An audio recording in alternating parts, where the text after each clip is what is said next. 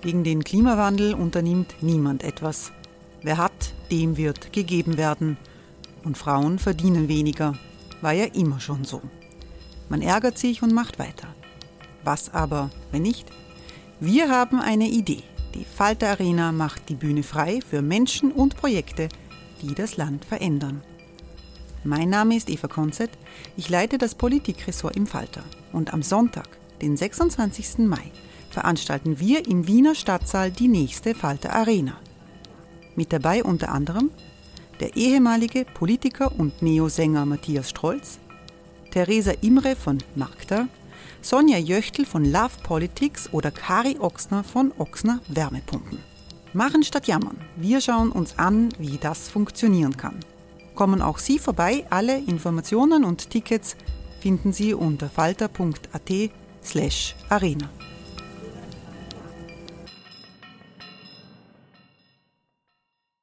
Falter-Podcasts werden durch Werbung unterstützt.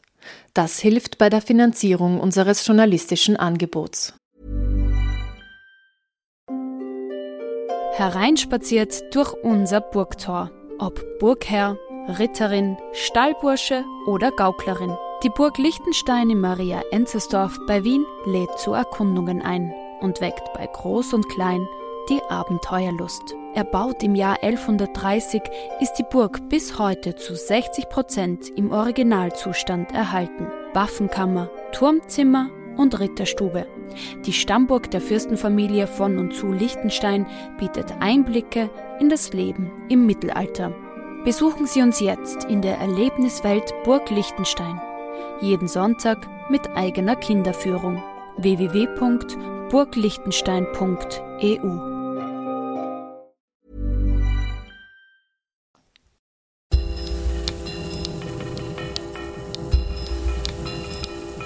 Sehr herzlich willkommen im Falterradio. Die Entscheidung über den ORF-Generaldirektor am 10. August ist die wichtigste Wahl Österreichs 2021, so schreibt es die Süddeutsche Zeitung.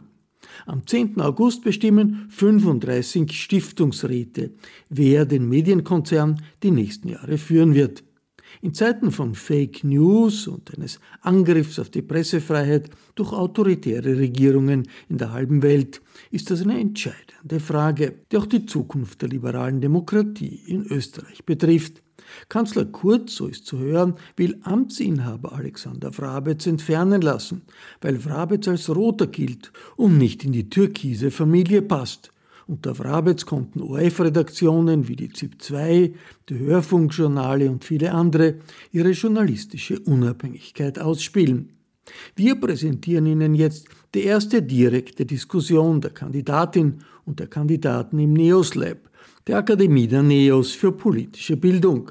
Aber vorher noch eine Aussage von Alexandra Föderl-Schmidt, der Chefredakteurin des Weltblattes Süddeutsche Zeitung.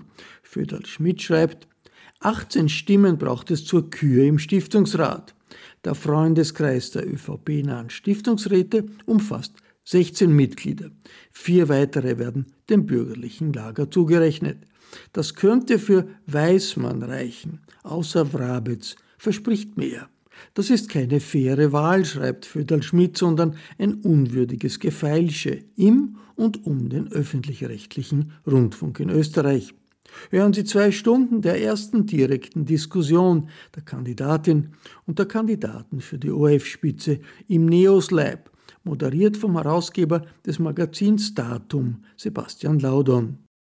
Sehr geehrte Damen und Herren, ähm, mein Name ist Sebastian Laudon, ich bin Herausgeber eines kleines, kleinen Magazins das heißt Datum und Verlagsrepräsentant für die Zeit in Österreich und habe aber ähm, zweieinhalb Jahrzehnte Branchenerfahrung und daher traut mir das Neos Lab heute etwas zu, was ich mir nie zugetraut hätte, nämlich eine Art Castingshow mit den Kandidatinnen und Kandidaten für die ORF-Wahl.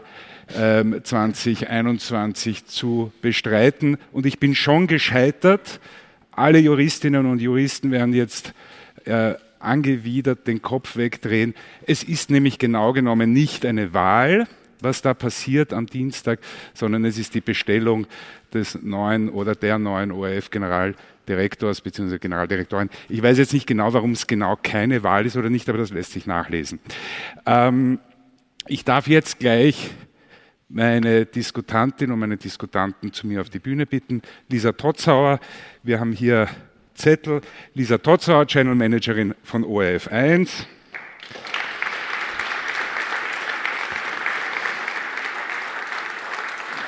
Alexander Wrabetz, brauche ich nicht länger vorstellen, Generaldirektor des ORF.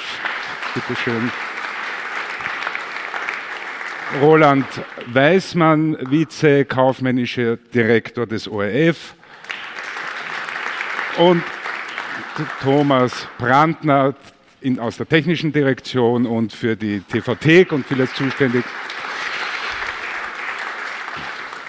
Dann haben wir noch zwei Bewerber, die Ihnen vielleicht nicht so geläufig sind. Harald Thoma, er ist Medienunternehmer in äh, Deutschland oder auch darüber hinaus. Herzlich willkommen. Und Julius Kratke, langjähriger Mitarbeiter im ORF, der auch eine, glaube ich, 650 Seiten starke Bewerbung abgegeben hat. Bitte sehr. Danke. Ja, das ist schön bei dir.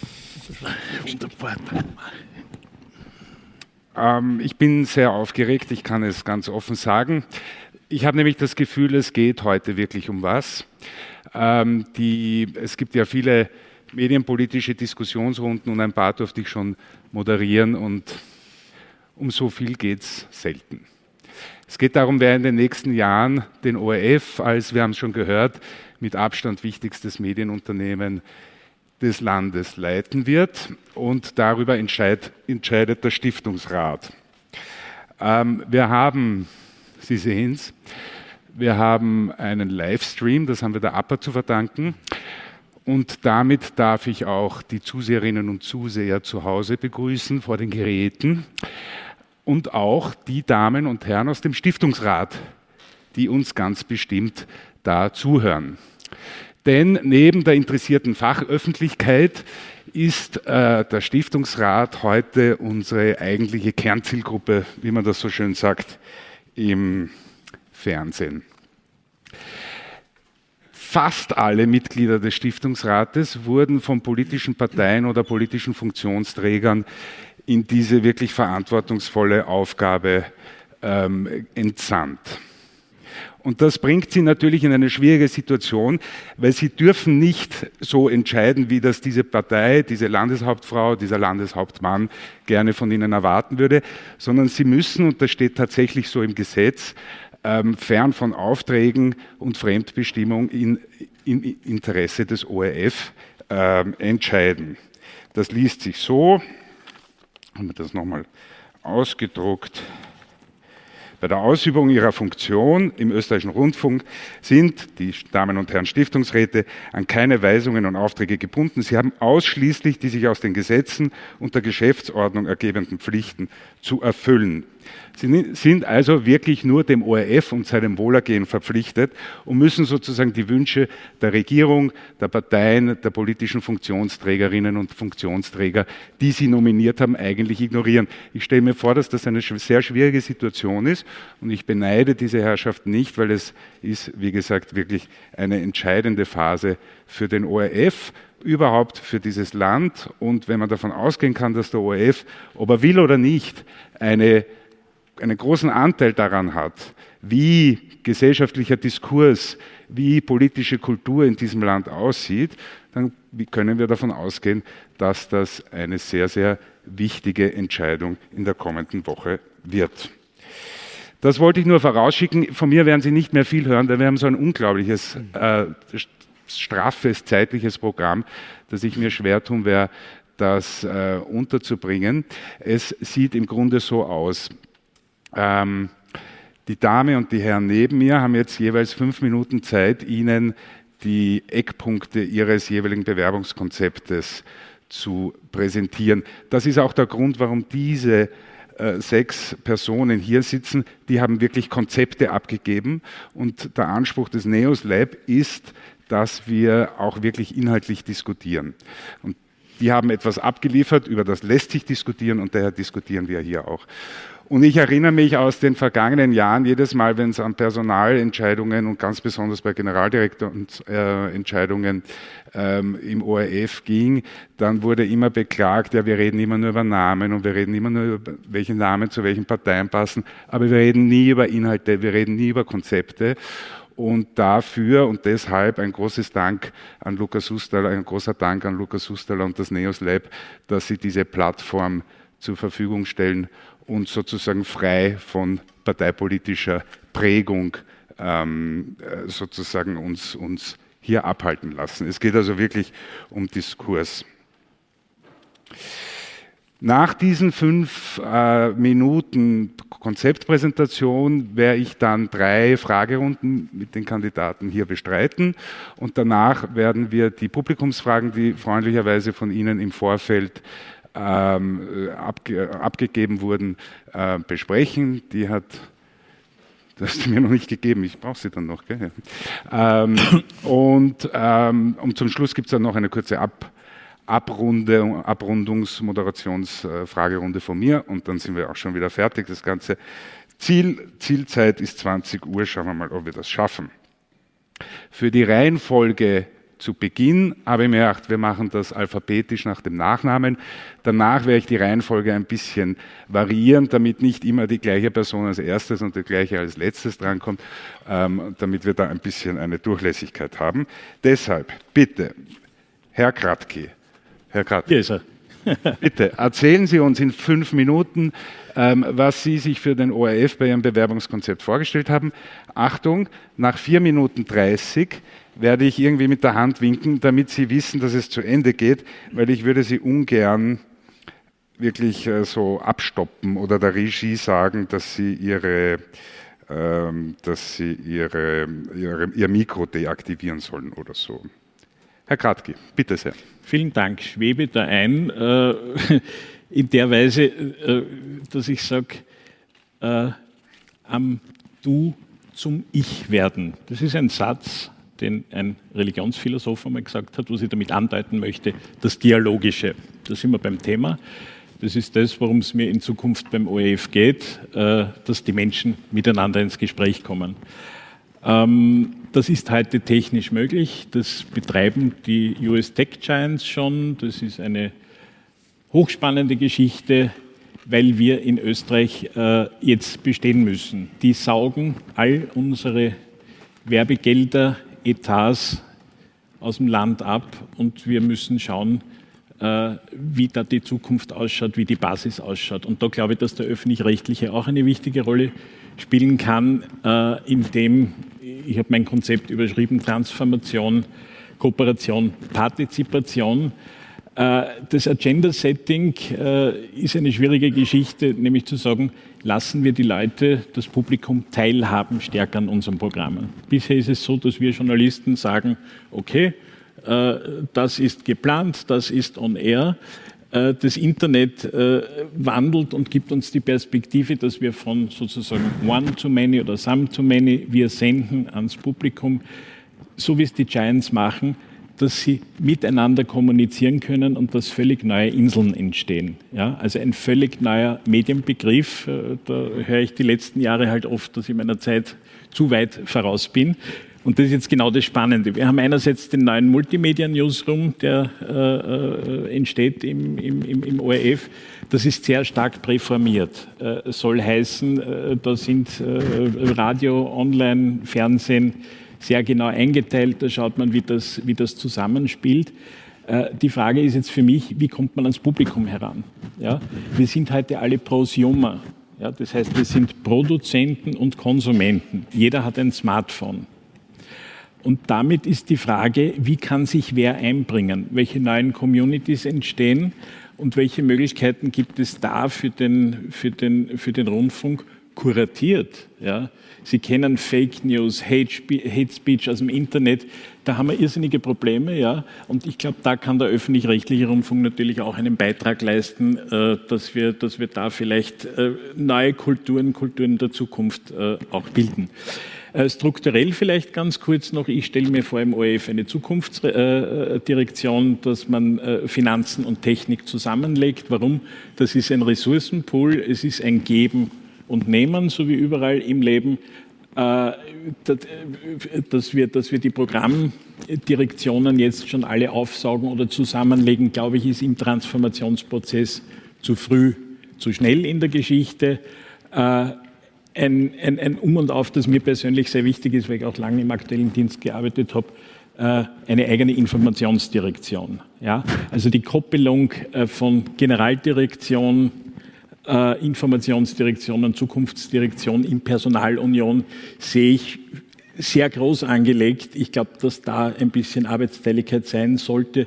Das muss man vielleicht noch überlegen, wie sich das entwickelt. Aber wir sind mitten in dieser Transformation drinnen.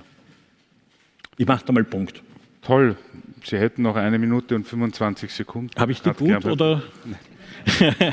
Merk mir das und Sie haben quasi was gut. Bitte, Thomas Brandner.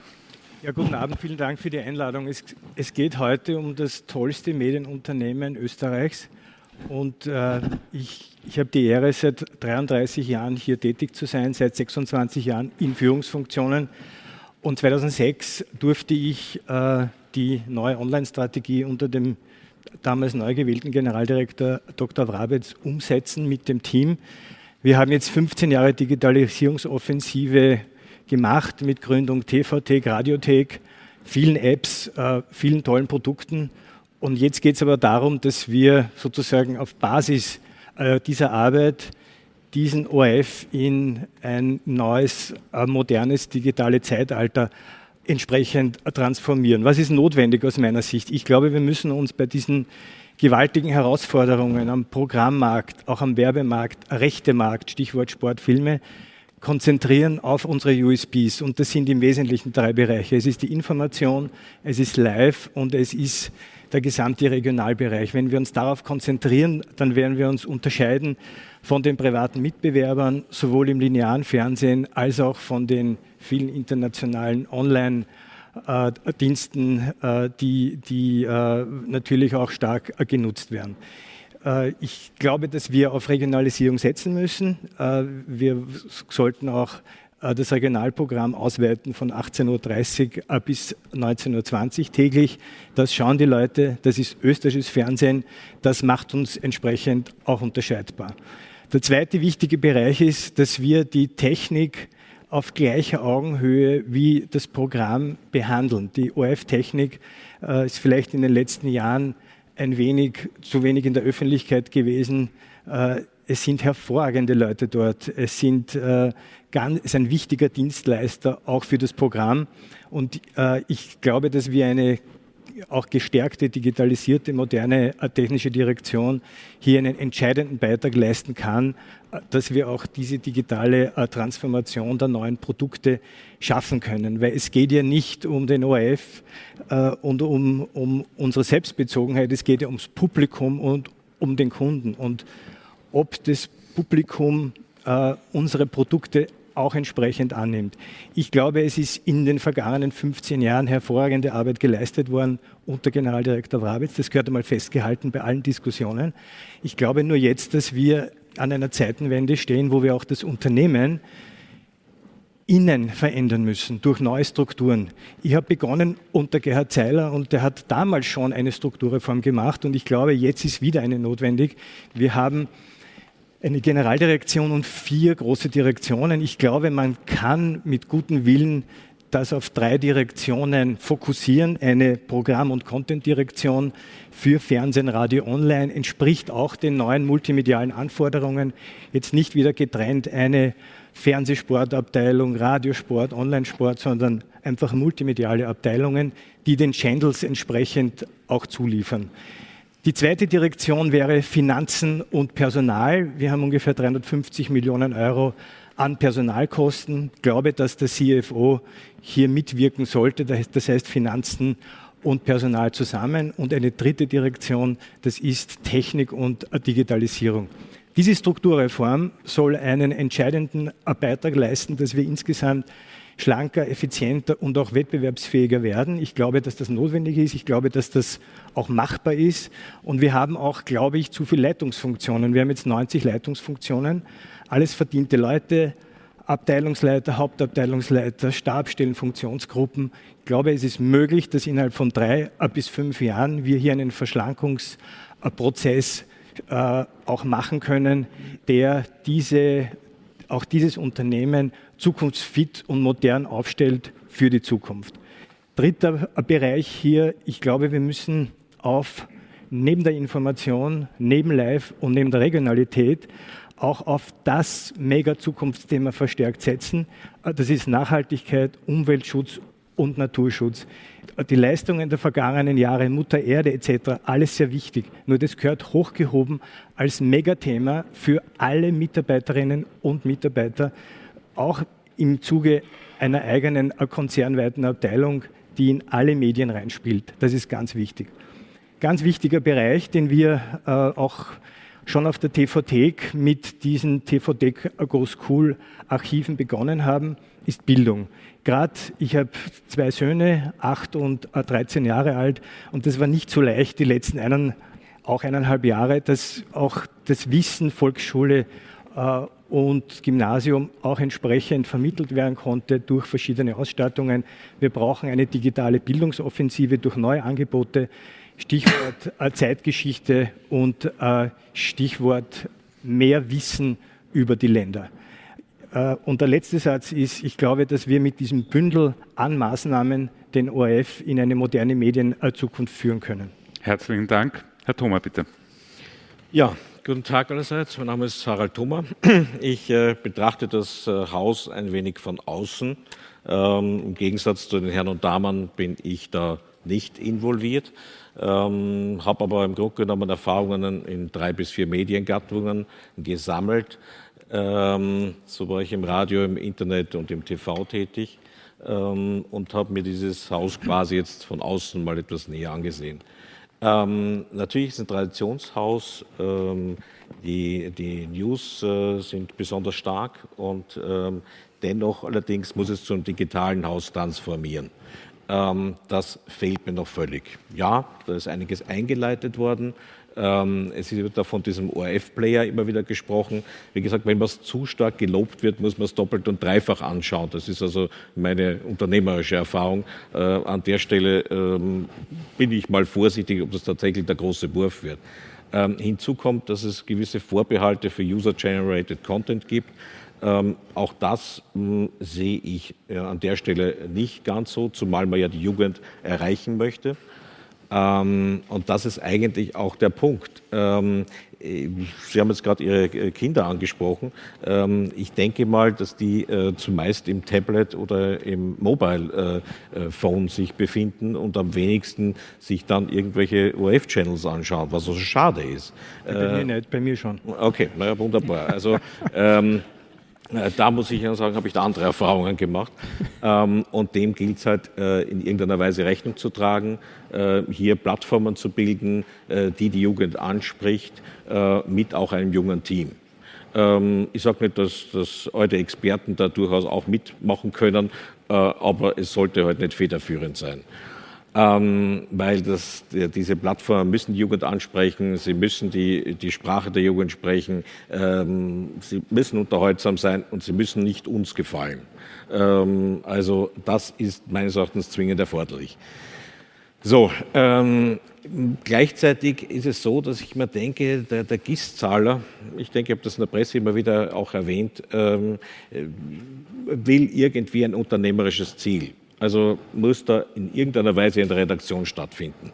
Und das ist zu finden, meines Erachtens. Also nicht nur durch die Pensionen, äh, durch virtuelle äh, Meetings, ähm, äh, durch straffere äh, Organisationsstruktur.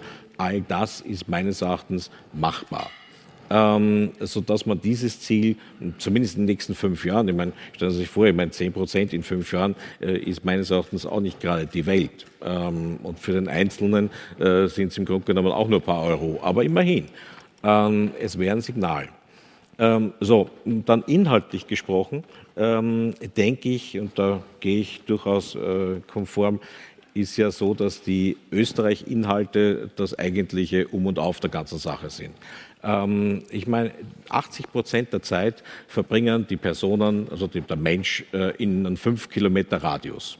Das heißt, das, was vor der Haustüre passiert, ähm, ist natürlich relevant. Der interessiert weniger äh, die internationalen äh, Medien, ja, das ist auch interessant, aber am Ende interessiert ihn, was der Bürgermeister wieder mit wem zu schaffen hat, ähm, welche Veranstaltungen vor Ort stattfinden und, und, und.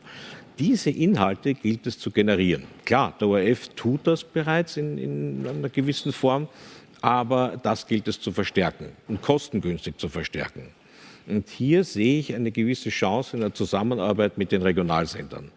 Ähm, klar, hier müssen gesetzliche Änderungen äh, gemacht werden, weil das geht nicht so ohne weiteres. Momentan ist das ORF-Gesetz hier an der Stelle relativ restriktiv. Ähm, das muss man mit der Politik als auch mit der Privatwirtschaft abstimmen. Aber hier sehe ich eine gewisse Chance, indem man diese Inhalte für den ORF gewinnt, in einer Art Zusammenarbeit. Es gibt auch ein erfolgreiches Beispiel. Es gibt die Swiss Teleregio in der Schweiz, ähm, äh, die mit dem SAG erfolgreich zusammenarbeitet. Ähm, die machen 60 bis 70 Millionen Umsatz. Das ist ja an sich ganz munter vom Prinzip. Ähm, es passiert ein Content-Austausch. Ähm, all das kann ich mir eben mit den Landesstudios durchaus auch vorstellen. Was wiederum Ressourcen bei den Landesstudios freiräumen würde, die wir dann in weiterer Folge wiederum für, für Social-Media-Aktivitäten äh, verwenden können. Gut, ich glaube, vorerst bin ich's. 16 Sekunden, fantastisch, vielen Dank. Punktlandung. Lisa Totzauer, bitte. Ich sage danke für die Einladung. Mich macht das ganz nervös, da der Wecker. Ich räume ihn weg. Ich räume ihn weg.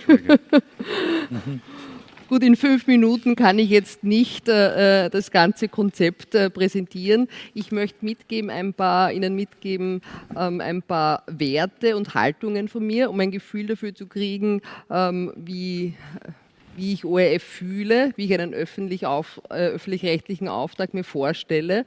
Ähm, und ich sagte manchmal, der ORF ist die mediale Daseinsvorsorge für eine demokratische Gesellschaft. Und daher ist ganz klar, dass wir als ORF für das Publikum da sind, dem Publikum verpflichtet sind und der Gesellschaft verpflichtet sind.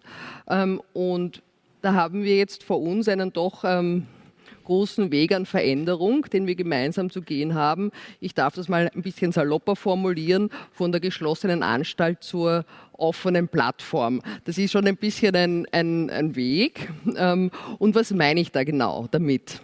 Äh, wir stehen alle miteinander mitten in einer digitalen Revolution und damit natürlich in einer Medienrevolution. Das ist eine, das merken wir alle, egal in welchem Medienhaus wir arbeiten, egal ob in Österreich, in Europa, in den USA, wo auch immer. Ähm, da ist wirklich sehr viel los gerade. Und das heißt doch für uns als ORF, dass auch wir uns verändern müssen auf diesem Weg. Ähm, wir müssen uns im Produkt, in der Struktur und auch in der Ansprache verändern.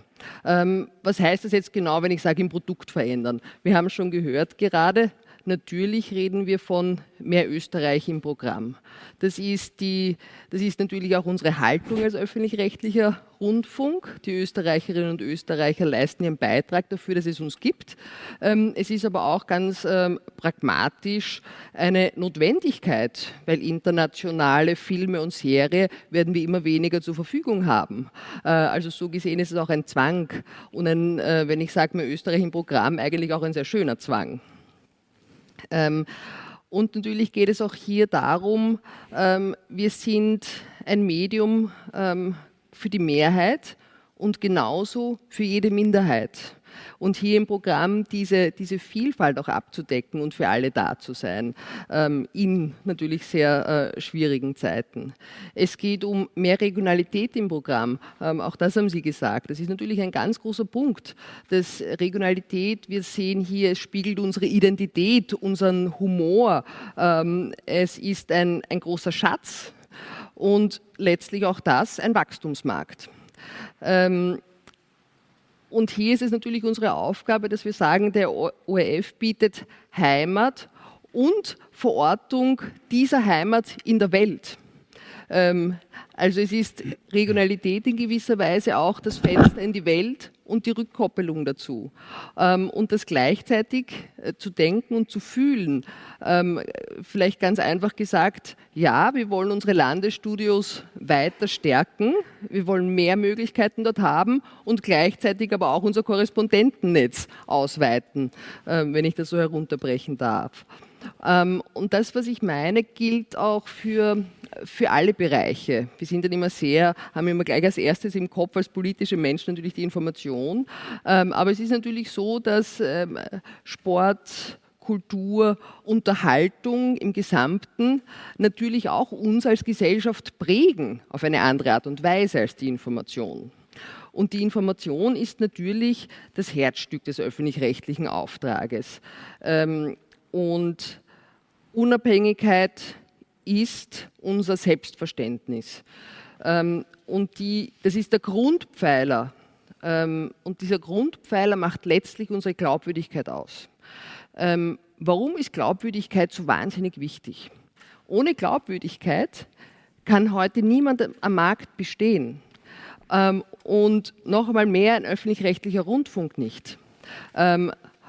Durch es ist so wichtig, weil durch Objektivität und Transparenz wächst das Vertrauen des Publikums. Und Vertrauen ist der Schlüssel zur Glaubwürdigkeit. Und Glaubwürdigkeit schafft die ganz wichtige Bindung der österreichischen Bevölkerung an unseren ORF. Ähm, deshalb ist das ein ganz zentrales Thema und das müssen wir auch in unseren Strukturen, unsere Strukturen so bauen, und ähm, dass wir die Chance haben, unsere Glaubwürdigkeit, unsere Unabhängigkeit und unsere Objektivität weiter zu stärken und abzusichern.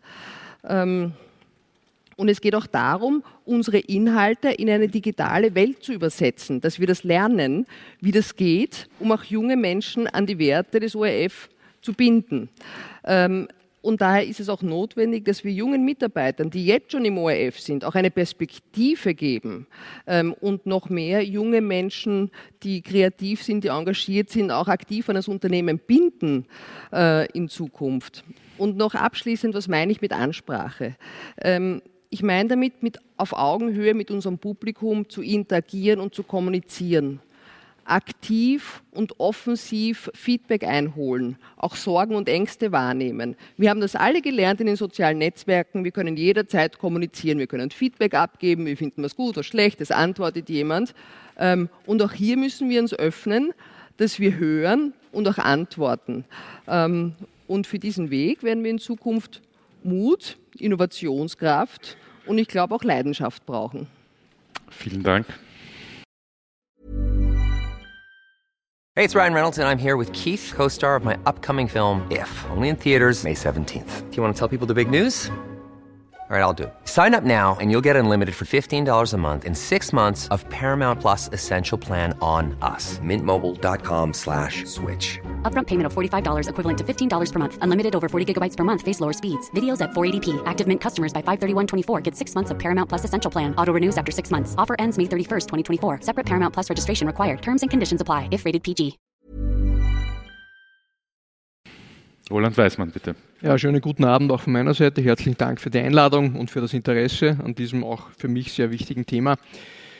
Der ORF hat eine gute Ausgangslage, gute Quoten und Marktanteile. Wir sind gut durch die Krise gekommen. Wir haben tolle und äh, motivierte Mitarbeiterinnen und Mitarbeiter.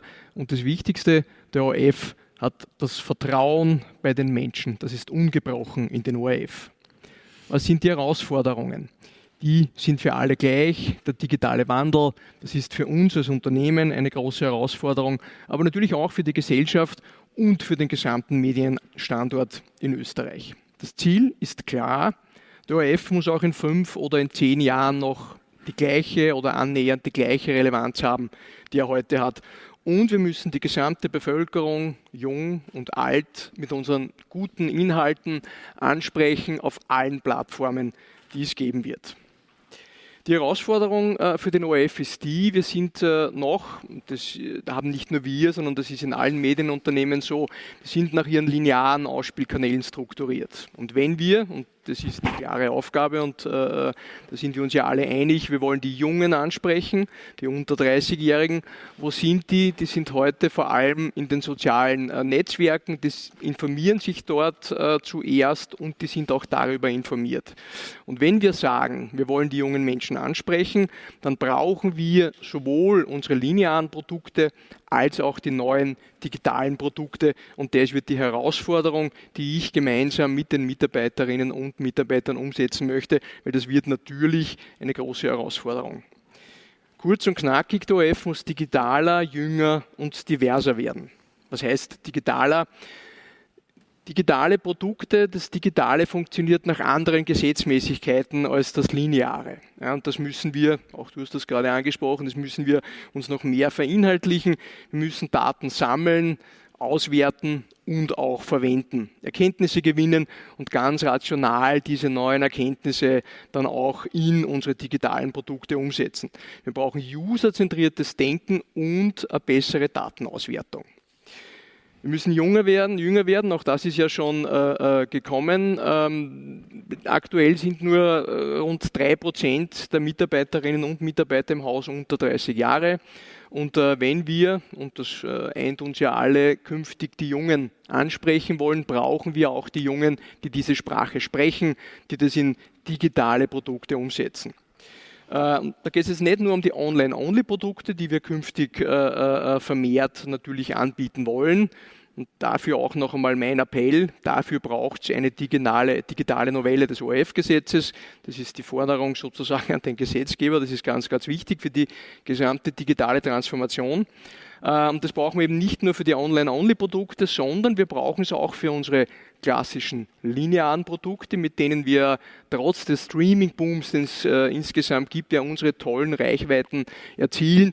Und damit wir auch mit unseren klassischen linearen Produkten, die wir noch die nächsten 10, 15 Jahre äh, sehr erfolgreich äh, produzieren werden, damit wir da am Puls der Zeit sind, brauchen wir auch dafür neue junge Mitarbeiterinnen und Mitarbeiter im Haus. Wir müssen diverser werden.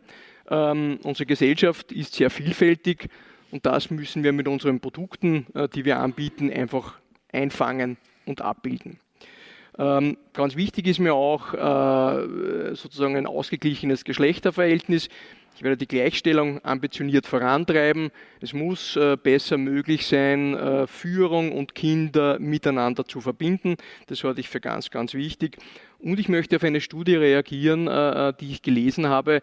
Ähm, rund äh, nur 6% aller österreichischen Journalistinnen und Journalisten haben einen nicht deutschen Migrationshintergrund. In der Gesamtbevölkerung ist diese Prozentzahl aber deutlich höher. Auch da äh, sollte man noch nachlegen. Was sind jetzt äh, die wichtigsten Projekte äh, in den kommenden Jahren aus meiner Sicht? Es ist auch schon gekommen, der multimediale Newsroom. Das ist die größte Veränderung in der Information wahrscheinlich der vergangenen 50 Jahre. Ähm, das wird den multimedialen Newsroom am Königelberg geben.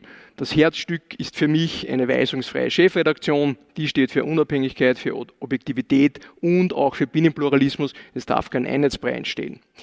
Eine neue Herausforderung, wenn wir es dann auch dürfen, wird eine neue, bessere Abstimmung sein zwischen den klassischen linearen Kanälen und den digitalen Produkten. Da braucht es eine neue Flottenstrategie.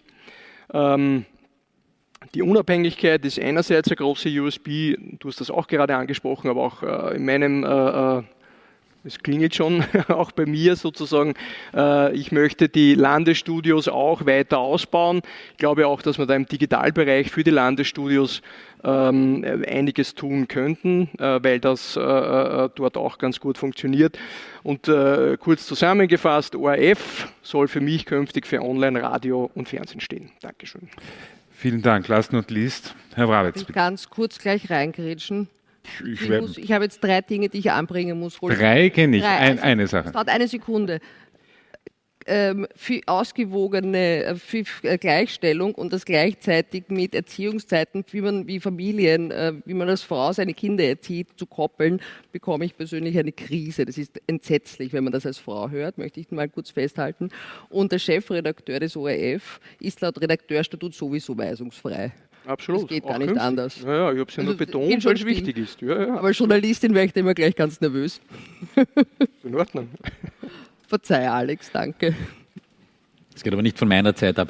Nein, natürlich nicht. Volle fünf Minuten, volle fünf Minuten ab jetzt. Ähm, ja, erstens einmal herzlichen Dank äh, für die Einladung und für die Initiative. Das ist ja die Besonderheit des ORF, dass eine solche Wahl oder Bestellung oder Abberufung eines Vorstandsvorsitzenden äh, so breit diskutiert wird im Land. Und das ist ja nur deswegen der Fall, weil der ORF eben sehr sehr erfolgreich ist, gut aufgestellt ist bei allen Fragen der Zukunft, die wir haben. Äh, wäre undenkbar, weil jetzt gerade die ZDF-Wahl war, dass da sozusagen so große Hearings stattfinden und jetzt kommen dann noch drei andere bei allen Fernsehsendern des Landes, wo wir zusammentreffen wie eine Nationalratswahl. Jetzt kann ich das empfinden, wie es Ihnen manchmal geht, äh, wenn so intensiv Wahlzeit.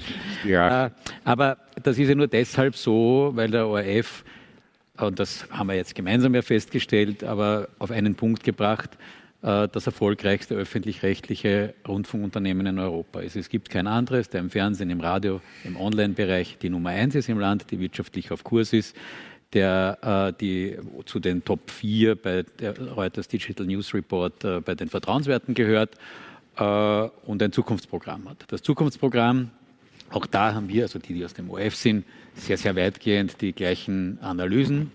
Wir haben das auch festgehalten in einer im Vorjahr äh, einstimmig vom Stiftungsrat beschlossenen Strategie ORF 2025, wo alle diese Analyse sehr klar festgelegt wurde, aber auch die daraus ableitenden Schlussfolgerungen. Auch diese Schlussfolgerungen, dass wir sagen, wir müssen äh, einerseits unsere linearen Fernseh- und Radioprogramme natürlich behalten und weiterentwickeln, aber auf der anderen Seite unsere digitalen Produkte äh, stark ausbauen. Auch da äh, gibt es eine große Übereinstimmung. Die Realität wird sich möglicherweise unterscheiden, wie geht man daran heran, wie löst man diese Fragestellungen. Und ich möchte daher jetzt sagen, was sind diese Zukunftsprojekte, wo man sagt, auf der Basis der Erfahrung, des Wissens, der Kenntnis des Hauses, der Rahmenbedingungen, wie setzt man diese Zukunftsstrategie auch um. Da geht es jetzt einmal um diese Realisierung des multimedialen Mediencampus Königelberg. Das ist ja nicht nur der Newsbereich, sondern es kommen ja auch die Radios auf den Berg, die, äh, der, der, Sport wird multimedial, die Kultur teilweise multimedial etc. etc. Das ist wirklich ein großes Projekt. Und dass wir das baulich gut hingekriegt haben, und nächstes Jahr fertig werden. Das ist toll, es ist bemerkenswert, aber jetzt geht es ja darum, das mit Leben zu erfüllen. Und das Zweite gilt darum, äh, zu, zu, für den Newsroom, also das eigentliche Newsherz, wie erfüllt man das mit Leben? Und da sind zwei Dinge wichtig. Das eine, wir diskutieren immer sehr gern und heute haben wir auch viel mehr über unsere internen Strukturen und wie stellt man das auf, interessiert. Das ist für den Stiftungsrat sicher wichtig aber fürs Publikum sind wir zweitrangig, wie wir da organisiert sind. Aber es kommt darauf an, dass wir auch, wenn wir diesen Newsroom beziehen und dann Fernsehen, Radio, Online in einer und Social Media in einer Unit, äh, in einem Gebäude machen, wie stellen wir sicher, dass die Unabhängigkeit, Vielfalt, der Pluralismus äh, sichergestellt ist und gleichzeitig Synergien genutzt werden. Und das findet jetzt nächstes Jahr statt. Das muss nächstes Jahr stattfinden äh, und muss jetzt eigentlich nahtlos vorbereitet werden. Und deswegen ist es auch so wichtig, dass wir in diesem ganzen Prozess das oberste Axiom sicherstellen, Unabhängigkeit, Pluralismus, journalistisches, freies äh, Arbeiten.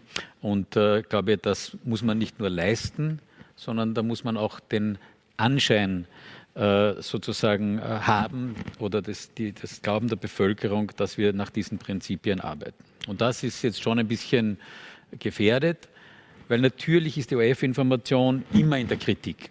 Zum einen von der Opposition, weil man sagt, es ist zu relativ äh, regierungsfreundlich und vor allem immer von der Regierung, wenn man sagt, äh, es kommt zu viel Kritik an der Regierung vor. Das ist aber unsere Aufgabe. Wir sind weder die Propagandaplattform der Regierung noch die Kampfplattform der Opposition. Und das sicherzustellen, muss man auch in diesen neuen Gegebenheiten. Zweiter Punkt ist äh, die, die, der, der, Punkt, dass wir sagen, dieser Generationswechsel, der angesprochen wurde. Man muss ein bisschen aufpassen, wir beschäftigen 3000 der besten Medienmitarbeiterinnen und Mitarbeiter Europas. Ja. Aus ganz Europa kommen sie zu uns auch und diskutieren mit unseren Kolleginnen und Kollegen. Ich bin seit zehn Jahren Vorstand in der European Broadcasting Union, also ich habe da wirklich den Überblick. Und jetzt so zu tun, das sind lauter Alte, die, die, die braucht man nicht mehr, das wäre wirklich äh, unfair gegenüber den Kollegen. Und die Jungen, die müssen wir daran binden. Es sind, Entschuldigung, nicht, äh, es sind äh, bei den unter 30-Jährigen nur 3 Prozent. Allerdings, man muss ein bisschen schauen, bei Journalisten und Medienarbeitern bis 35, da sind es 8 Prozent, aber auch das sind zu wenige. Und das wird darauf ankommen, wie findet man diese neue Generation, wie bindet man sie ans Unternehmen und wie stellt man sicher, dass die auch äh, eben in Zukunft dann äh, hier das Unternehmen gestalten. Danke sehr. Ähm, jetzt kommen wir zur ersten Fragerunde und das trifft sich sehr gut. Es wurde schon mehrfach angesprochen und ähm, zuletzt auch von Ihnen, Herr Generaldirektor, und Sie sind jetzt auch schon warm geredet. Ich möchte gerne die zweite Runde mit Ihnen beginnen. Mhm. Da geht es um die Frage, wie, wie äh, sozusagen welchen Einfluss hat Struktur, Personalstruktur auf Unabhängigkeit? Und da geht es natürlich um die Frage, äh, um den äh, multimedialen Newsroom, der, wie Sie gesagt haben, schon zu besichtigen ist, aber noch nicht, äh, noch nicht voll fertig und im Einsatz ist. Es geht aber auch um die Frage, gibt es eine eigene Infodirektion, das wurde schon angesprochen, oder ist Infodirektion Chefsache? Das ist, habe ich mir sagen lassen, etwas, wovor sich ORF-Journalistinnen und Journalisten grundsätzlich fürchten, wenn Information Chefsache ist. Ähm, wie planen Sie, den Newsroom zu organisieren? Wie wollen Sie strukturell glaubhaft machen, dass die Unabhängigkeit auch in diesem neuen multimedialen Arbeiten gewährleistet ist?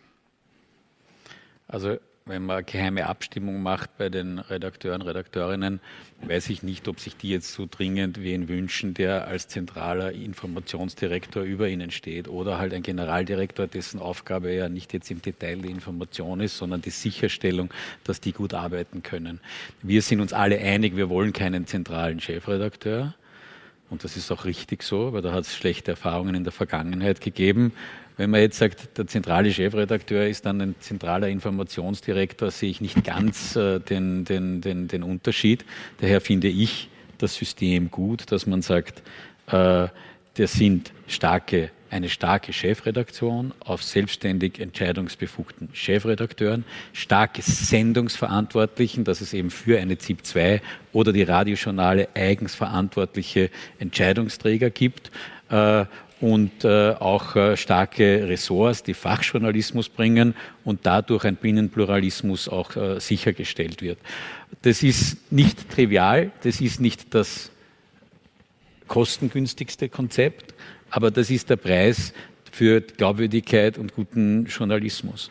Und trotzdem zu schauen, dass man in bestimmten Bereichen redundante Workflows zusammenlegen kann. Da braucht man nicht das im Fernsehen und Radio weiterhin getrennt machen, das kann es geben. Aber das wollen wir natürlich in Journalismus investieren. Dass wir sagen, äh, ad hoc Teams zu machen zu speziellen Themen, zusammenzieht die besten Journalisten, die sich dann mit einem, also vorigen Jahr hätte man gesagt, Pandemie beschäftigen oder, oder, oder anderen Themen und mehr Raum haben für investigativen Journalismus, für Recherche, für Vertiefendes, für Erläuterung, für Erklärung.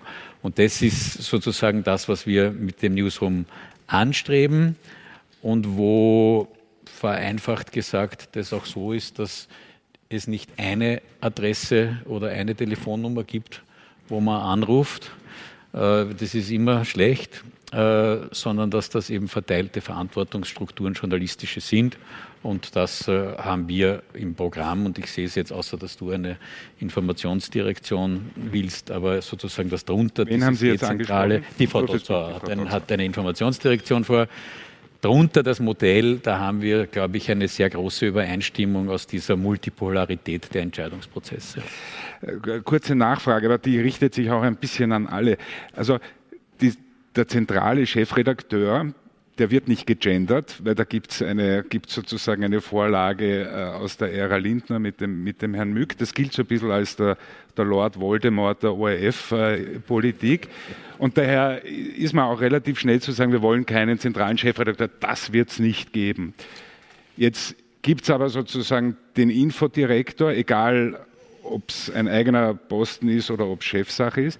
Aber wenn ich mir das richtig verstanden habe, gibt es ja auch dann im Newsroom einen multimedialen Innenpolitik-Ressortchef oder vielleicht eine, eine multimediale Innenpolitik-Ressortchefin. Das ist ja dann eigentlich für sozusagen die politische Einflussnahme, wie wir sie in Österreich kennen, der sensibelste Punkt in der ganzen Geschichte. Das ist sicher ein sensibler Punkt, aber deswegen haben wir auch gesagt, ich will die, die Sendungsteams beibehalten. Also so wie die ZIP 2 ihr eigenes Team hat, die nicht automatisch immer nur vom, von der IPO den Beitrag übernimmt, das soll beibehalten werden. Wo eine Journalchefin, eine starke, entscheidet, welche Beiträge werden von den sozusagen von der Innenpolitik äh, unter Anführungszeichen bestellt oder genommen und nicht ein Innenpolitikredakteur, sonst wäre das der, was interessiert ja meistens eh oft nur die Innenpolitik, ja, aber die, äh, äh, dass der dann einer dann entscheidet und sagt, also der Beitrag kommt im Journal und der in der ZIP 1 und der in der ZIP 2, das wäre falsch. Also das ist dieses etwas komplexe System, das aber eindeutig hier den, den, den, den, den Vorteil hat. Ich sage jetzt auch dazu, weil das ist, glaube ich, das ist dann schon auch wichtig, dass man sagt, bei der, bei der Bestellung des äh, Generaldirektors, weil der hat natürlich, das ist halt einmal im Gesetz so, die Letztverantwortung, die muss er auch tragen und wahrnehmen, das kann man nicht wegreden, das ist klar, äh, dass bei dem sichergestellt ist, dass nicht die Bundesregierung alleine den einsetzt, äh, bei aller Vielfalt des Stiftungsrates, die es gibt, damit eben gar nicht, man erst auf die Idee kommt, dass, dass sozusagen eine, eine, eine Durchleitung dann zu den Redaktionen erfolgt. Danke sehr. Herr Weismann, Ihre Gedanken zum Thema Struktur, multimedialer Newsroom und Unabhängigkeit bitte. Naja, unterscheiden sich in diesem Punkt äh, nicht sehr wesentlich vom Generaldirektor. Ich sehe das sehr ähnlich. Ähm, der Unterschied ist vielleicht eher, dass ich ja 15 Jahre selber als Journalist gearbeitet habe. Es ist ganz, ganz wichtig, ähm, und ich sage es jetzt noch einmal, aber die weisungsfreie Chefredaktion im Kern, äh, die äh, Fachressorts, die multimedialen und äh, die Sendungsteams ähm, da ist sehr viel Binnenpluralismus da. Es gibt einen klaren Fokus auch in meinem Konzept, dass es ähm, natürlich, so wie es jetzt aktuell ist, zum Beispiel in der ZIP 2 für die Journale natürlich genug Ressourcen und Personal vorhanden ist, um diese Eigenständigkeit äh, äh weiter äh, anzubieten. Es ist eben äh, ganz klar, der Binnenpluralismus ist ein ganz ein wesentlicher Punkt, viel wichtiger ähm, äh, als je zuvor sozusagen, dass es gewisse gemeinsame Geschichten gibt, Grundgeschichten sozusagen, aber natürlich die äh, ganz egal Radio, Fernsehen oder online es genug Personal und Ressourcen gibt, damit die einzelnen Sendungen optimal arbeiten können. Darf ich an dieser Stelle so eine, eine Wissensfrage stellen, weil das vorher auch zwischen Ihnen beiden kam. Ähm, ein Chefredakteur, eine Chefredakteurin im ORF ist weisungsfrei. Es gibt das Redakteurstatut, ja. das ist natürlich ähm, äh, gesetzlich auch verankert. Ähm, und da ist klar, dass der Chefredakteur eigentlich der oberste Redakteur ist im Gremium dieser, der Redakteursprecher in diesem ähm, äh, Gremium. Das heißt, an sich ist es nicht möglich, einem Chef, einem Chefredakteur anzuweisen, diese Geschichte ist jetzt so oder dieser äh, Interviewpartner kommt nicht vor. Also das kann man schriftlich als Weisung machen, äh, aber an sich ist es nicht möglich. Danke sehr für diesen Faktencheck. Also ich habe keinen eigenen Faktencheck zur Verfügung, daher kann ich es nicht kontrollieren. Ähm, ja, wir sind alphabetisch rückwärts. Ja, bitte, wir sind genau bei Ihnen, Ihre Gedanken. Ich möchte dazu. ganz kurz ein, ein Beispiel bringen, ähm, äh, warum ich davon zutiefst überzeugt bin, dass es sinnvoll ist, äh, eine eigene Informationsdirektion zu haben. Und es ist ja auch ähm, in unserer Geschichte und in unserer Tradition jetzt nichts Ungewöhnliches, äh, dass wir die Information mit einer eigenen Direktion ausstatten.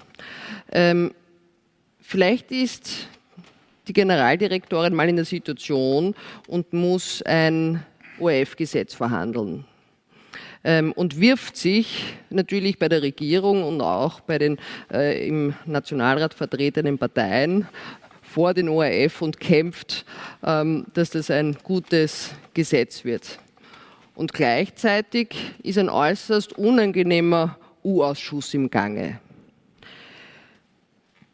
Ich halte das für eine äußerst schwierige Situation. Ich bin auch eine Journalistin und jetzt weiß ich schon, ähm, äh, dass es schon machbar wäre, ähm, dass ich die in der Information auch, ich weiß, was ist eine Geschichte, was ist keine Geschichte und letztlich zählt ja nur eines, die journalistische Entscheidung. Wir entscheiden als Journalisten, was ist in einer Geschichte drinnen, was ist nicht drinnen, wie berichten wir. Ähm, jetzt würde ich mir das schon zutrauen, dafür war ich lange genug ähm, äh, in der ZIP tätig. Ähm, und trotzdem halte ich es für unsere Glaubwürdigkeit für schwierig, weil solche Situationen können immer wieder vorkommen.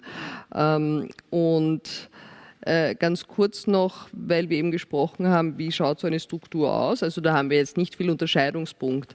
Ähm, das, was ich gelernt habe, ist, und ich habe viele Strukturen im Newsroom erlebt, auch die MÜG-Struktur, ähm, äußerst interessant, die größte Meinungsvielfalt haben wir gehabt, ähm, wie Gerhard Zeiler eben diese Sendungsteams eingeführt hat. Und das Wichtigste und Entscheidendste bei einem Sendungsteam ist die Größe und die Ausstattung.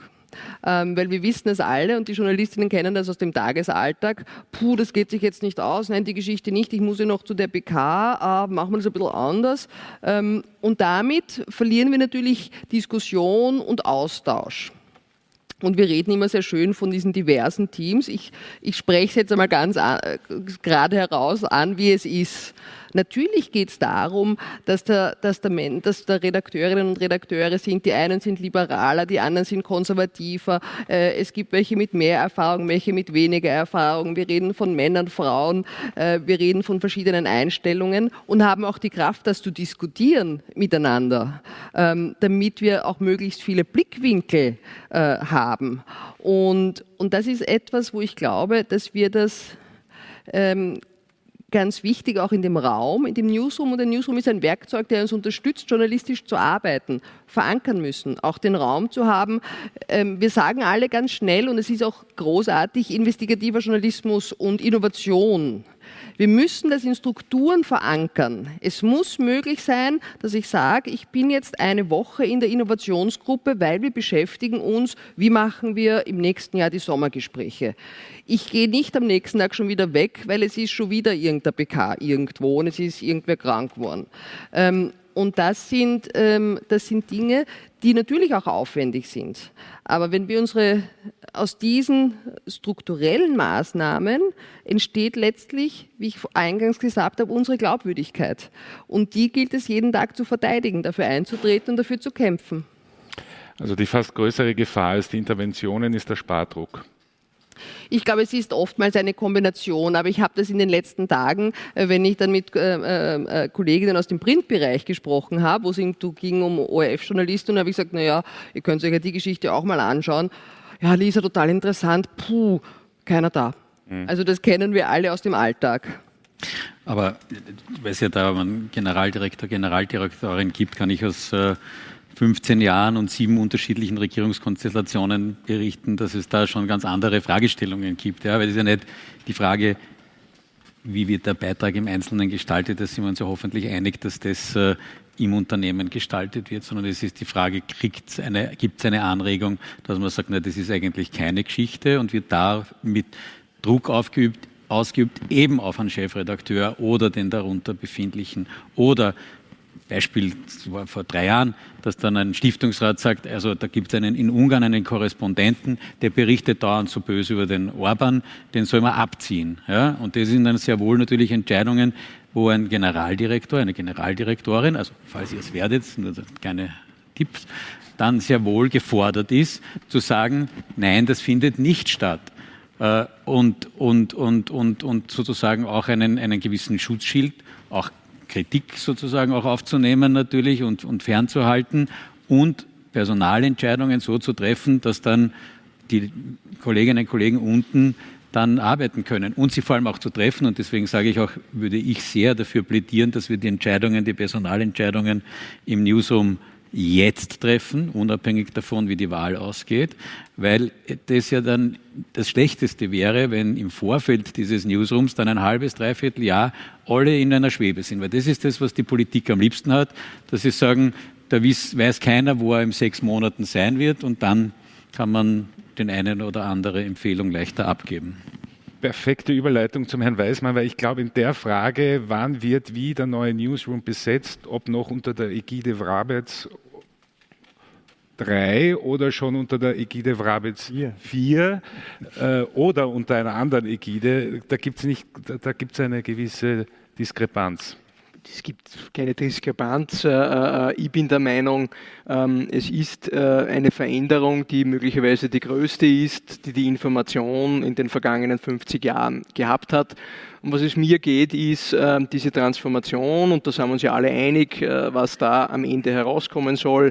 Ähm, sozusagen, da geht es mir darum, die Mitarbeiterinnen und Mitarbeiter mitzunehmen. Das ist ja eine relativ komplexe Geschichte. Man darf nicht vergessen, ich war selber fünf Jahre im Funkhaus in der Argentinierstraße, habe Radio gemacht. Die Kolleginnen und Kollegen äh, sind seit Jahrzehnten im Radio nur gewesen und was wir jetzt gemeinsam zusammenbringen müssen, ist ein neues multimediales Miteinander. Ja? Äh, und da sage ich nur, ähm, nachdem dieser Prozess jetzt schon einige Zeit dauert, ja, mir ist wichtig, dass auch künftig alle wissen, was sind die Aufgaben, was ist zu tun, wie ist die Struktur, wer berichtet wo, wem oder was ist zuerst zu tun. Das ist relativ komplex jetzt im Detail, würde ich Sie nicht im Detail aufhalten. Und da plädiere ich nur dafür, äh, dass ich sage, es muss allen klar sein, wie das neue künftige multimediale Miteinander funktioniert und da habe ich nur gesagt, und ob das jetzt zwei Monate früher oder später ist, ähm, ist egal äh, in, bei dieser ganz wichtigen Entscheidung. Und, und natürlich, wenn es innerhalb des Zeitplans funktioniert, äh, ist es in Ordnung. Aber sollte es jetzt zwei, drei Monate länger dauern, weil es vielleicht noch eine Schulung geben muss für den einen oder die andere, ja, dann werden wir das in Kauf nehmen. Herr Thoma, bitte Ihre Gedanken zur Frage, wie man Gerne. Struktur also, die Unabhängigkeit ich mit garantiert. Interesse multimedial zur Kenntnis genommen und Redundanz. Ähm, also Redundanz ist eine Parallelität. Ich meine, sowas gilt es abzubauen, äh, um hier schlankere Strukturen zu schaffen. Äh, aber das nur so als kleine Randnotiz. Ähm, was die News anlangt, so ist natürlich das Redaktionsstatut da. Es braucht auf alle Fälle einen Sitzredakteur. Das ist der CVD oder der Chefredakteur, je nachdem, wer die für Verantwortung eben zeichnet. Ähm, also all diese Dinge sind ohnehin vorgegeben. Ähm, ansonsten bin ich halt, wie gesagt, wiederhole ich mich da an der Stelle dafür, Parallelitäten eben abzubauen, weil nur so kriegt man einen schlankeren Apparat hin. Ähm, multimedial. Äh, ja, freut mich, wenn der ORF multimedial denkt, muss aber sagen, dass andere Medienhäuser, digitale, äh, bereits großmedial unterwegs sind und man eigentlich da in der Richtung schon weiter denken sollte. Also ich denke gerade auch das Mobile muss stärker in den Mittelpunkt gestellt werden. Also rein online ist zwar schön, ähm, aber wie gesagt, die ganze Jugend befindet sich im Mobilen und äh, dem muss man Rechnung tragen. Hier gilt es auch Vermarktungsansätze zu finden, da ist auch Geld drin, ähm, hier sind auch Daten drin, also persönliche Daten in dem Fall, die man wiederum äh, natürlich für die Werbung wunderbar verwenden kann. Also all das äh, gilt es halt im Grunde genommen zu nutzen. Ich mein, Aber keine Sorge, 3,4 Millionen ORF-Apps sind bereits den, auf den Devices der Österreicherinnen und Österreicher. Ja, also wir sind gut. aus der Ferne betrachtet. Ich freue mich ja über die Begriffe, die da immer wieder im Raum stehen, mit Glaubwürdigkeit und Transparenz und allem drum und dran. Äh, nur ich habe halt das Gefühl, äh, irgendwie das ist so, ja, wie soll ich sagen, wie wenn wir die Keilschrift verbessern, aber, aber währenddessen düst die Jugend äh, über Social Media Raumschiff uns davon. Äh, und die Wissen Sie, halt was der größte Insta-Auftritt in Österreich ist? Eine österreichische, die ZIP-Insta. Also so weit ist Mit Insta nicht davon. meint der Herr Generaldirektor Instagram. Ah, ich habe das auch erst lernen müssen, das weiß nicht jeder. Das, das also, Insta, also, ich beschäftige mich bereits mit TikTok, also Instagram ist zwar schön, aber das war das ewig gestrige. Also äh, daher... Ähm, am 1. Ja, September. Äh, also... Okay. Aber danke für die, für die kurze ähm, Anmerkung. ähm, das hilft doch ungemein. Ähm, Wollten Sie dazu noch was sagen oder darf ich weitergehen? Nein, lass uns, lass uns weiter, damit wir weiterkommen. Aber ich, ich äh, bin danach dann gerne wieder weiter bereit. Das hoffe ich. Herr Brandner. Vielleicht eine kleine Korrektur aus der Geschichte äh, des ORF. Ich glaube, im Parlament heißt es tatsächliche Berichtigung. Der Werner Mück war nie zentraler Chefredakteur im ORF. Ein, ein zentraler Chefredakteur, wo in allen Medien heute gesagt um Gottes Willen, der wäre zuständig für Fernsehen, Radio, Online.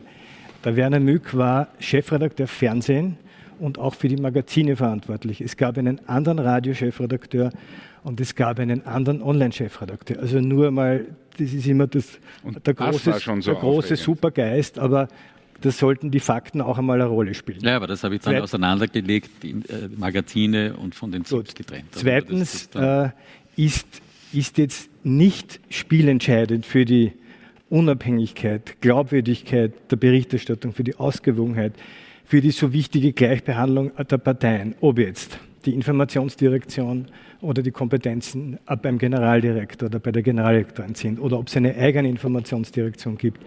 Ich habe selber in einer Informationsintendanz damals gearbeitet. Es gab einen Informationsdirektor über den Werner Mück. Jetzt ist die Information beim, beim Generaldirektor. Und weil du, Alex, vorher gesagt hast, wir sollen nicht viel über die inneren Strukturbefindlichkeiten reden, am liebsten, ja. weil es geht ums Publikum. Das Publikum, dem sind die Strukturen sehr egal. Das Publikum will eine glaubwürdige, ordentliche, objektive Information. Und in aller Bescheidenheit glaube ich, dass mein Ansatz, dass wir das nicht irgendwie nach politischen Kriterien machen, sondern nach dem Medienwandel, dass wir eine, eine Programmdirektion, Contentdirektion machen für alle Medien wo dann drunter drei Chefredakteurinnen, Chefredakteure für Fernsehen, Radio, Online sind, halte ich für die beste Struktur. Letzter Satz dazu. Äh, entscheidend äh, dafür, dass die Berichterstattung objektiv ist, glaubwürdig ist, ausgewogen ist, ist die Widerstandsfähigkeit der Redaktionen, äh, der Chefredakteurinnen und Chefredakteure gegen Interventionen, sei es aus der Geschäftsführung, sei es von extern. Aber wo dann die, diese Infodirektion oder die Infokompetenzen jetzt angesiedelt sind, ist nicht entscheidend für den Publikumserfolg. Interessant, ich nehme da nur von vorher mit, Widerstandskraft ist auch eine Frage der Ressourcen ähm, in den jeweiligen Redaktionen. Herr Kratke, schließen Sie die Runde der Frage nach äh, unter, äh, Unabhängigkeit und Struktur ähm, im, im, besonders mit Hinblick auf den, auf den multimedialen Newsroom, bitte für uns. Ich schaue Sie groß an. Die Widerstandskraft, die liegt bei jedem Einzelnen. Bei jeder Redakteurin, bei jedem Redakteur. Wenn ich es jetzt top-down durchgehe, dann nicht, weil ich hierarchisch denke, sondern ich bin auch, wie Lisa Dotzauer, für eine Informationsdirektorin oder Informationsdirektor weil das ein Ausdruck modernen, neuen Zusammenarbeitens ist. Ich sehe einen Informationsdirektor nicht, dass er anschafft, anschafft, anschafft, sondern denkt, vorausschaut, plant. Wir müssen Medien zusammenführen, wir sind im kompletten Umbau. Äh, ich brauche auch eine Instanz, die beobachtet. Jetzt hüpfe ich nochmal ein Stockwerk hinauf. Äh, ich halte in Personalunion Generaldirektor, Informationsdirektor, Zukunftsdirektor für zu groß. Diesen super, verzeihen, Wunderwutzi gibt es nicht in der heutigen Medienwelt, die explodiert. Das ist nicht mehr machbar.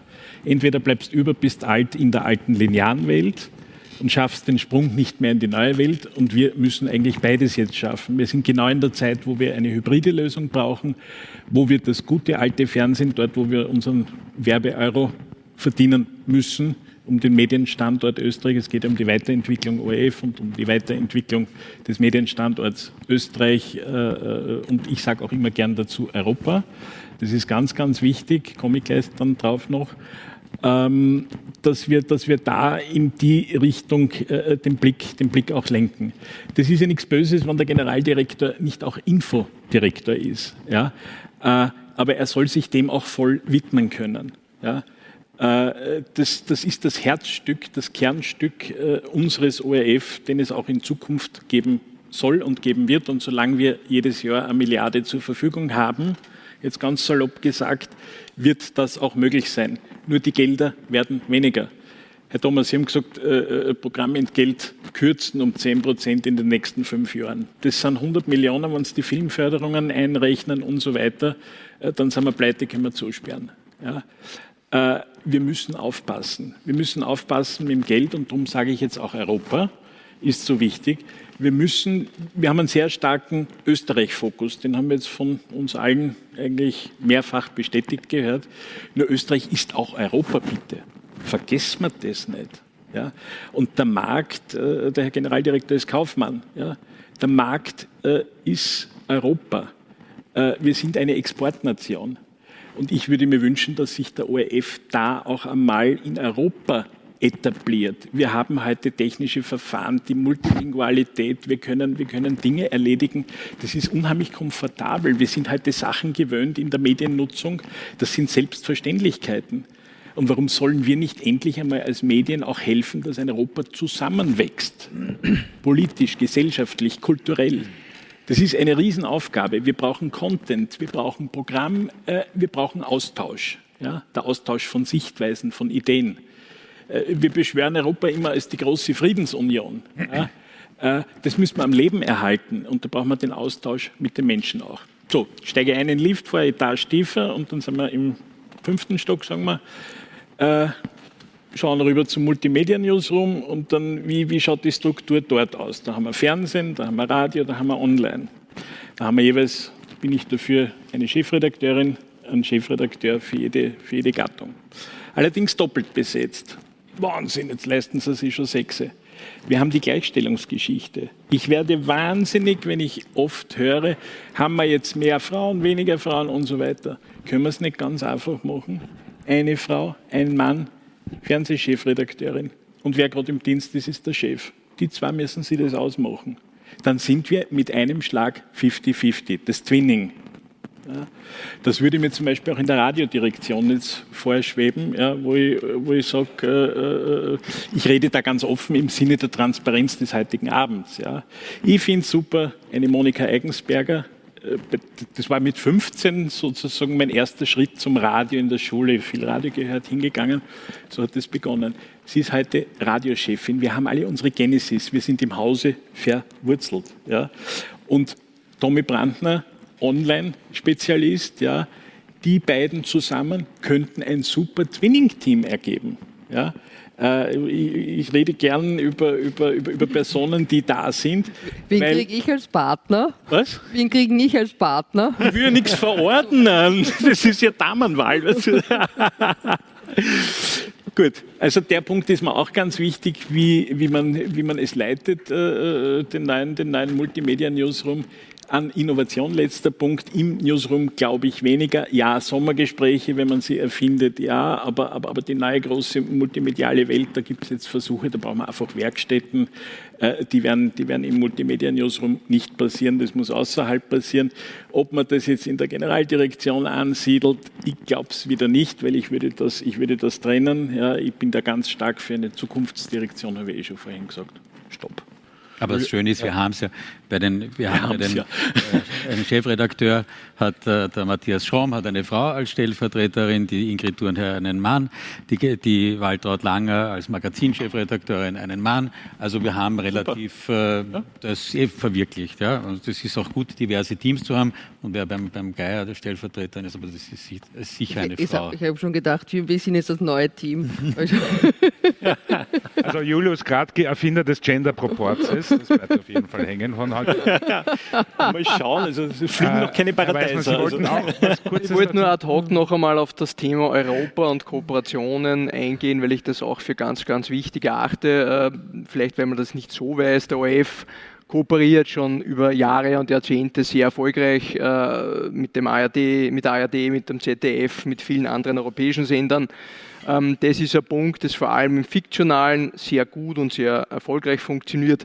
Ähm, natürlich hätten wir äh, auch im Digitalen, äh, die, also gäbe es viele Kooperationen. Hier sind wir gesetzlich leider noch äh, verhindert. Daher noch einmal der Punkt auch, also europäische Kooperation ja, vor allem auch im digitalen Bereich, da gäbe es sehr viele Möglichkeiten, auch über die EBU. Alleine, wir sind vom Gesetz her, ist es nicht möglich für uns und darum auch noch einmal der Appell für eine digitale Novelle des ORF-Gesetzes, weil wir da sehr viel Content bekommen könnten und viel mehr Europa auch nach Österreich bringen könnten. Vielen Dank. Dann kommen wir zur zweiten. Zwei Punkte hätte ich allerdings noch. Die wollte ich, sorry, aber das geht äh, einer vielleicht. Auch? Ich versuche so kurz wie möglich bitte, zu halten. Bitte alles klar. Äh, also das eine ist, ich habe nie gesagt, dass es nicht schmerzlich ist, Einsparungen, ähm, aber es ist dennoch ein unternehmerisches Ziel äh, und warum nicht äh, sich das vornehmen? Ähm, also da sehe ich in dem Fall keinen Widerspruch. Was heißt, was verspreche ich mir, bevor ich jetzt in den Staatssäckel hineingreife und sage, ich möchte die GIS-Gebühren äh, ersetzt haben, also die Ausfälle, äh, beziehungsweise jetzt die Indexanpassung. Ich meine, das ist natürlich alles leicht. Äh, ich möchte in dem Fall eher hergehen und sagen, hier der ORF äh, versucht sein Bestes, äh, diese Gebühren runterzukriegen äh, und hier andere Erlösströme zu finden. Aber Sie ähm, wissen auch, welche, welche, welche Verpflichtungen, äh, Sie wissen auch, welche Verpflichtungen der ORF hat. Ja, ja, klar. Ich habe also, das Entschuldigung, das, das wird eine Gebührendiskussion und die, die möchte ich jetzt nicht, weil ich okay. einen anderen Plan verfolge. Aber was in Deutschland, in Deutschland ist bekannt Ich habe nur einen Punkt, und zwar bezüglich der Transparenz. Äh, und das passt auch sehr gut zum Informationspunkt. Äh, gestern ist mir was aufgefallen, und zwar, da waren ja die, die ZIP 2, äh, in der ja dann die Kandidaten vorgestellt worden sind. Da fand ich eine besondere Unabhängigkeit und Objektivität. Die lag nämlich darin, dass man gleich den Rest ignoriert hat. Also von den 14 Kandidaten wurden gleich nur vier dargestellt. Der Rest wurde nur als Nummer gezeigt. Es gab keinen Namen, kein, kein Bild, gar nichts. Ähm, fand ich sehr interessant. Aber an der Stelle halt zur Unabhängigkeit. Da ist die Unabhängigkeit in der Richtung gewesen, dass man am besten gleich nur hausintern geschaut hat. Aber ich kann Ihnen versichern, dem Redakteur, der ließe sich nichts reinreden reden, wer, wen er da ja, ja, äh, nimmt das ist ein perfektes äh, und der das gemacht hat, sondern das ist eben eine journalistische Arbeit, ja, zu werten, wer sind die relevantesten. Und Sie waren bis gestern ja noch gar nicht nominiert, sind auch heute erst dazugekommen. Also War ja gestern schon, aber ist egal. Ähm, aber ist jetzt egal. Ja, jetzt. Aber es ist nur ein Beispiel, wie Redaktionen arbeiten. Mhm. Wir sind nicht die Wiener Zeitung, dort stehen alle Kandidaten äh, aufgelistet, sondern wir haben Journalisten, die auch Prozesse, die in einem Unternehmen stattfinden oder in der Politik stattfinden, werten. Kommen wir zur zweiten Fragerunde. Ähm, es ist ein, mir geht es hier darum, ein bisschen durchaus Visionäres zu erforschen bei Ihnen ähm, über die Rolle, die der ORF in der österreichischen Gesellschaft spielt, spielen kann, spielen soll. Und anhand eines ganz konkreten Themas, das nämlich vielleicht die jüngeren äh, Zuseherinnen und Zuseher würden das schon längst bekritteln. Vielleicht das einzige Thema ist, über das wir uns unterhalten sollten, nämlich die Frage äh, Klima, Klimaschutz, Einbremsung der Erderwärmung ähm, und damit verbunden die unglaubliche Transformation, die uns bevorsteht. Und mich interessiert von Ihnen zu hören, wie sich der ORF als öffentlich-rechtliches Medienunternehmen in dieser Frage positionieren soll, welche Rolle er dabei spielen soll, auch in der Tonalität. Armin Thurne hat gestern im Falter geschrieben, der ORF temperiert die, die Gesprächs äh, sozusagen Kultur in Österreich. Das fand ich einen sehr schönen Ausdruck. Es geht hier nicht sozusagen um Belehrung oder sonst was, sondern um Aufklärung, um Information etc. Und da würde mich interessieren, wie Sie sich das vorstellen. Und ich habe mir überlegt, dass der Herr Weismann damit beginnt. Ja, danke schön. Ähm, ja, also ich will es jetzt gar nicht äh, am, am, am, am, äh, Thema Klima aufhängen. Äh, es ist ein bisschen das ja, Thema. Ich aber. Na, okay, aber ich will, ich will es ein bisschen grundsätzlicher sagen, nämlich, ich habe es ja so verstanden, die Rolle des ORF in der Zukunft. Ja, aber bitte anhand des Themas Klimas, weil es da so drängt. Okay, absolut. Äh, ich will es trotzdem vermitteln.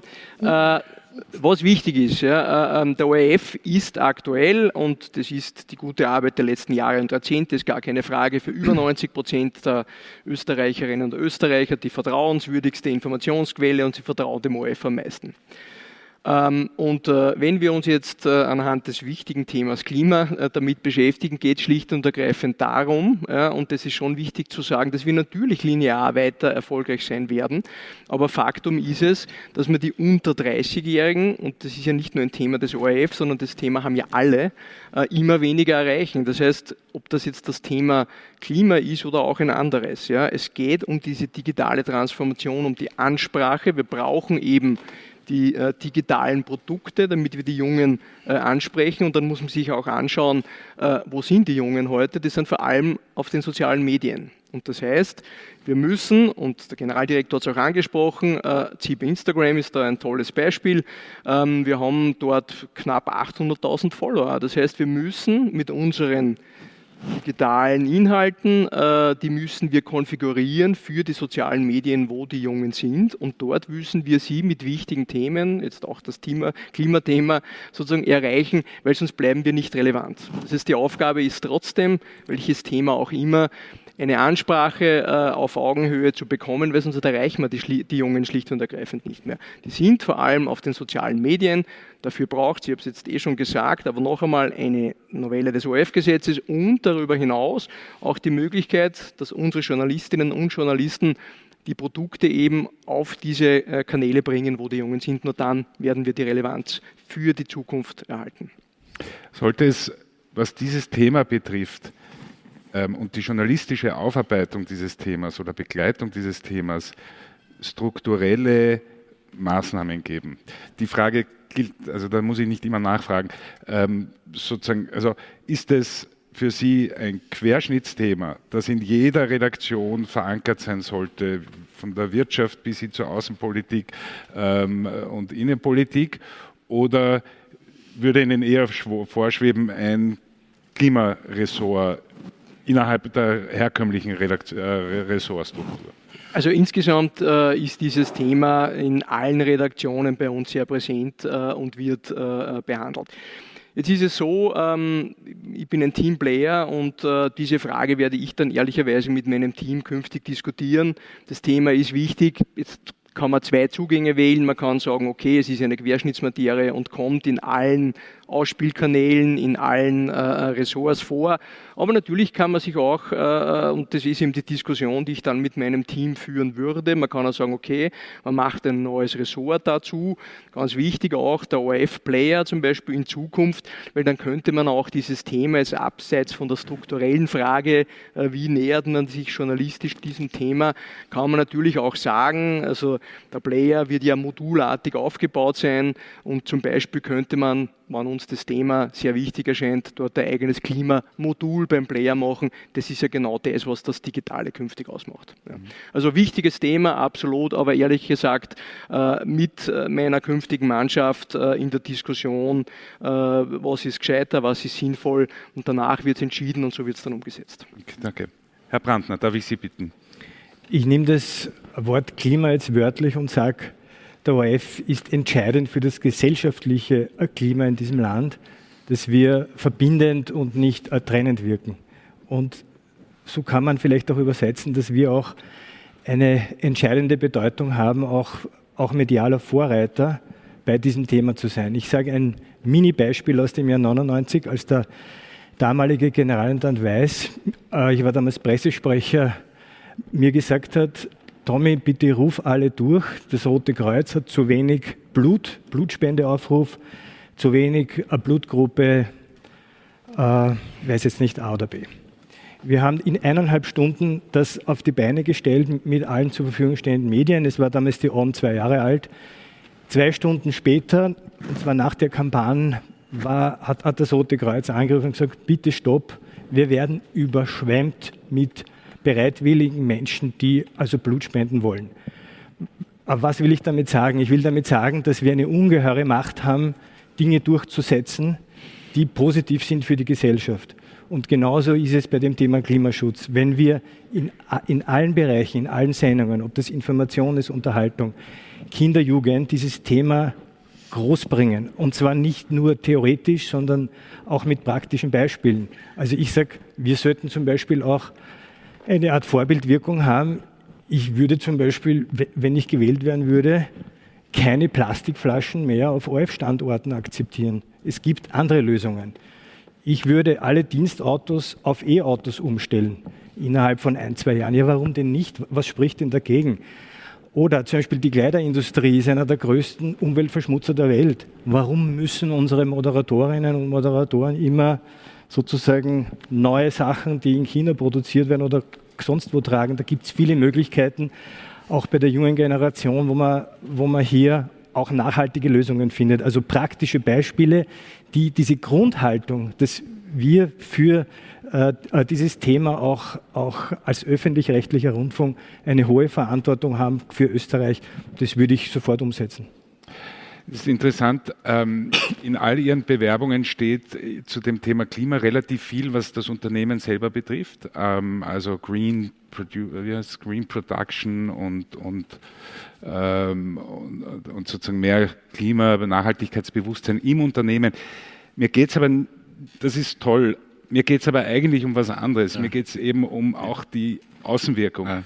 Und das ist ja ganz interessant, weil das, was Sie gesagt haben zum Thema Blutspenden und der ORF springt da quasi ein, das geht ja fast, also könnte mir jetzt vorstellen, dass sagt, ja, Moment einmal, aber was sicher nicht passieren darf, ist, dass der ORF jetzt hier anfängt, aktivistisch zu werden und sozusagen die Rolle des, des, des journalistisch abwägenden und, und ausgewogenen, unparteiischen äh, Players verlässt. Ähm, vielleicht ganz kurze Nachfrage bei ja. Ihnen, wie ja. diese Frage gesehen Da bin ich eine Spur anderer Meinung. Äh, ich, ich glaube, es ist gut für die Sache, wenn es in den Bundesländern zum Beispiel von NGOs, Gemeinden, Städten große Umweltaktionen gibt, Müllsammelaktionen, dass der ORF der Partner ist, was er auch schon bei vielen Initiativen gewesen ist. Und jeder kleine Beitrag für eine Verbesserung der Umwelt ist positiv auch für das Land. Also ich würde mich da nicht vor einem zurückhalten. Eher aktiv sein und nicht zuschauen, bis vielleicht andere das machen. Ja. Vielen Dank. Ähm, ich hatte eigentlich den Herrn Thoma vorgesehen, aber wenn Sie möchten. Ja, vielleicht nur, weil äh, wir sind, entschuldige Anwesende, ausgenommen, ein bisschen jetzt wie eine Politikerrunde, dass wir nicht auf die Frage antworten, sondern allgemein erzählen, was wir überlegen, was die Frage war. gemacht haben. War Klima. Dabei ist das schon eine sehr, sehr interessante Frage, die sehr konkret auch sich stellt. Ich habe äh, begonnen vor ein paar Jahren zu sagen, wir machen zweimal im Jahr einen Klimaschwerpunkt in allen Medien. Jedes Medium entscheidet für sich, wie sie es inhaltlich machen, aber es gibt sozusagen ein Generalthema und das funktioniert gut und da erreichen wir in einer Woche dreieinhalb Millionen Leute ungefähr. Äh, und wir arbeiten da zusammen mit den NGOs. Und zwar mit den neuen NGOs. In unserem Publikumsrat, da sind die NGOs eher der Vergangenheit, der OMTC und der ABÖ und so weiter abgebildet. Aber es gibt ja auch äh, neuere, die, die, die sich mit Umwelt beschäftigen. Und das ist eine heftige Diskussion auch im Publikumsrat und im Stiftungsrat, ja, dürfen sie denn das irgendwo, nicht? Und das ist eigentlich die Frage, äh, mehr, sagt man, äh, wobei klar ist, die redaktionelle Hoheit muss bei uns sein. Wir dürfen auch nicht das Propagandainstrument von NGOs sein. Aber die inhaltliche Auseinandersetzung, die wissenschaftliche, auch die mit einzubeziehen, das halte ich für wichtig und legitim. Und das will ich auch, würde ich auch äh, fortsetzen. Äh, und das hat mehr Priorität, ob man hier sozusagen diesen Austausch auch mit der Zivilgesellschaft hat, als ob man da jetzt eine eigene äh, Ressort oder Abteilung äh, gründet, die wir im Übrigen in gewisser Form haben, weil wir haben ja bekanntlich, aber Insider wissen, vor zwei Jahren oder eineinhalb Jahren die Wetterredaktionen zusammengelegt, multimedial, die jetzt schon am Königelberg nicht nur Wetterredaktion, sondern auch Klimaredaktion sind, was die wissenschaftliche Aufarbeitung des äh, Themas Klimawandel betrifft. Danke sehr. Herr Thoma. Thema Klima, Klima, ja. Ich bin doppeltes, dreifaches Ja ähm, betrifft Jung und Alt. Ähm, die Jugend beschäftigt sich natürlich ganz intensiv auch damit. Deswegen Klima auf alle Fälle. Ähm, was die Elektroautos anlangt, äh, da habe ich ein bisschen andere Erfahrung in, in, in, Köln vor kurzem, wo alles also unter Wasser war, beziehungsweise in der Eifel. Äh, die Elektroautos kamen nicht sonderlich weit. Also an der Stelle würde ich eher auf Hybrid setzen, äh, weil dann kann man auch noch vor Ort berichten. Aber das nur so als kleine Randnotiz. Ähm, klar, gerade im Punkt Klima, die Leute, ich meine, das ist vor der Haustür, das passiert. Jetzt kann man sagen, man kann das Fenster aufmachen und sich auch informieren. Aber vom Prinzip wäre es schon ganz wichtig zu erfahren, wenn eine größere Sturmflut äh, auf einen zukommt, äh, wenn da Regenmassen mit über 100 Milliliter, äh, 100 Liter äh, pro Quadratmeter auf einen zukommen, dass man derartiges erfährt und gewisse Maßnahmen ergreifen kann. Sei es als Hagelschutz, äh, sei es äh, um den Keller irgendwie zu dichten, wenn das überhaupt geht. Aber egal. Also all diese Geschichten sind dringend notwendig, hilfreich ähm, und für den User unmittelbar nützlich. Das wollte ich nur jetzt nur in Kürze, Kürze dazu anfügen. Danke vielmals. Herr Kratke. Klimawandel hat für mich zu tun mit gescheiter werden wollen dürfen. Damit ist es eine journalistische Herausforderung. Ich versuche jetzt den Klimawandel am Beispiel Corona zu erklären. Corona hat viel Verwirrung gestiftet unter den Menschen. Und da sage ich einmal, äh, tragen auch die Medien eine Mitverantwortung. Ja? Da nehme ich mir an der Nase und sage, wie war denn das mit den Impfstoffen? Ja, die kommen in einem halben Jahr, in einem Jahr und so weiter. Und dann ist ja nächste Woche und, und, und, und, und Ding. Da ist viel Verwirrung. Man hätte gescheiter werden wollen, hingehen müssen, fragen was wissen wir, was können wir wissen, was dürfen wir wissen. Ja? Und da sind wir, Informationsdirektion, dürfen wir gescheiter werden in der Pflicht, oh ja, bitte, das äh, dass wir uns mit so heiklen Themen sehr genau auseinandersetzen. Die Corona-Geschichte, da hätten wir uns viel ersparen können. Ja? Äh, das tut mir persönlich als Journalist sehr, sehr weh, äh, weil jeder jedem nachredet. Darüber, ja. Wir haben investigative äh, Journalisten. Da müssen wir mehr hineingehen. So, und die zweite Geschichte, äh, dass das Ding, äh, Rundfunk soll ja auch Kit der Gesellschaft sein. Was meint er damit jetzt? Äh, Plattformen. Äh, Social Media, weil mit Online-Only tun wir uns ja derweil noch schwer. Also über Social Media würden wir es packen. Und wenn wir Europa haben, dann könnten wir über Europa, Greta Thunberg, wir könnten, wenn wir unsere Publika mitnehmen, Kooperation, Partizipation, Dinge in Bewegung setzen. Das klingt jetzt ein bisschen nachher und er druckt drauf. Ja, das soll es auch sein ein bisschen. Wir können was als Medium auch starten. Wir sind oft sehr vorsichtig. Das ist gut so, weil wir, wir sind regulativ basiert. Aber wir können uns selbst auch entängstigen. Und da, wo wir bedroht werden, müssen wir das auch tun, um mutig entgegenzuhalten. Und da würde man einfach einen Aufbruch äh, äh, des ORF gemeinsam mit den privaten Medien Österreich und Europa einen Schulterschluss wünschen, dass wir das einfach in den Griff kriegen. Das ist zu machen, einen Bewusstseinswandel, gescheiter werden dürfen, wollen, punkto Klimawandel. Okay. Herzlichen Dank. Dann sind wir mit dieser Fragerunde auch fertig und konzentrieren uns jetzt auf die Digitalisierung. Ich habe eine Biotonne, ich bin außen vor. Ich habe Lisa Totzauer vergessen, zum Thema Klima zu befragen. Danke für deinen liebevollen Einwurf. Äh, bitte, bitte, Frau Totzauer. Jetzt habe ich mir einmal wirklich was überlegt. Ja, ja, bitte. Nein, ich mache das auch ganz kurz. Ja. Ich mache jetzt nicht auch was wie toll in, wenn wir alles geschafft haben und alles umgesetzt haben, was passiert, wie schaut unsere Berichterstattung aus, in einer, äh, in, wenn Klima, Hochwasser etc. über uns hereinbricht. Wir haben selbstverständlich Dokumentationen, all die Dinge, die wir kennen, alles und Diskussionen, you name it. Ähm, wir haben aber auch die Kraft, dass wir in der Diskussion den Klimawandelverweigerer oder äh, Leugner, so heißt das, sitzen haben, weil wir die Kraft haben es, und es aushalten, dass wir uns diesen Fragestellungen, dass wir dann auch mit Argumenten begegnen und uns austauschen. Ähm, das ist etwas, was total wichtig ist, weil das, was wir jetzt sehen, ist, die äh, wackeln ins, ähm, ähm in die sozialen Netzwerke, sind mit ihren Fake- und äh, Verschwörungstheorien unterwegs und da haben wir die Verantwortung, auch das zu hören. Ähm, wir sind unterwegs hinaus zu einem Hochwasser und können auch auf dem Weg hin erklären, was wir tun. Weil was sehen wir jetzt in den sozialen Netzwerken? Da steht dann irgendwo, schon sieben Tote, ähm, 45 Verletzte. Am Schluss wird sich dann herausstellen, es waren nur zwei äh, und vielleicht war es dann auch noch die BKK oder etwas ähnliches.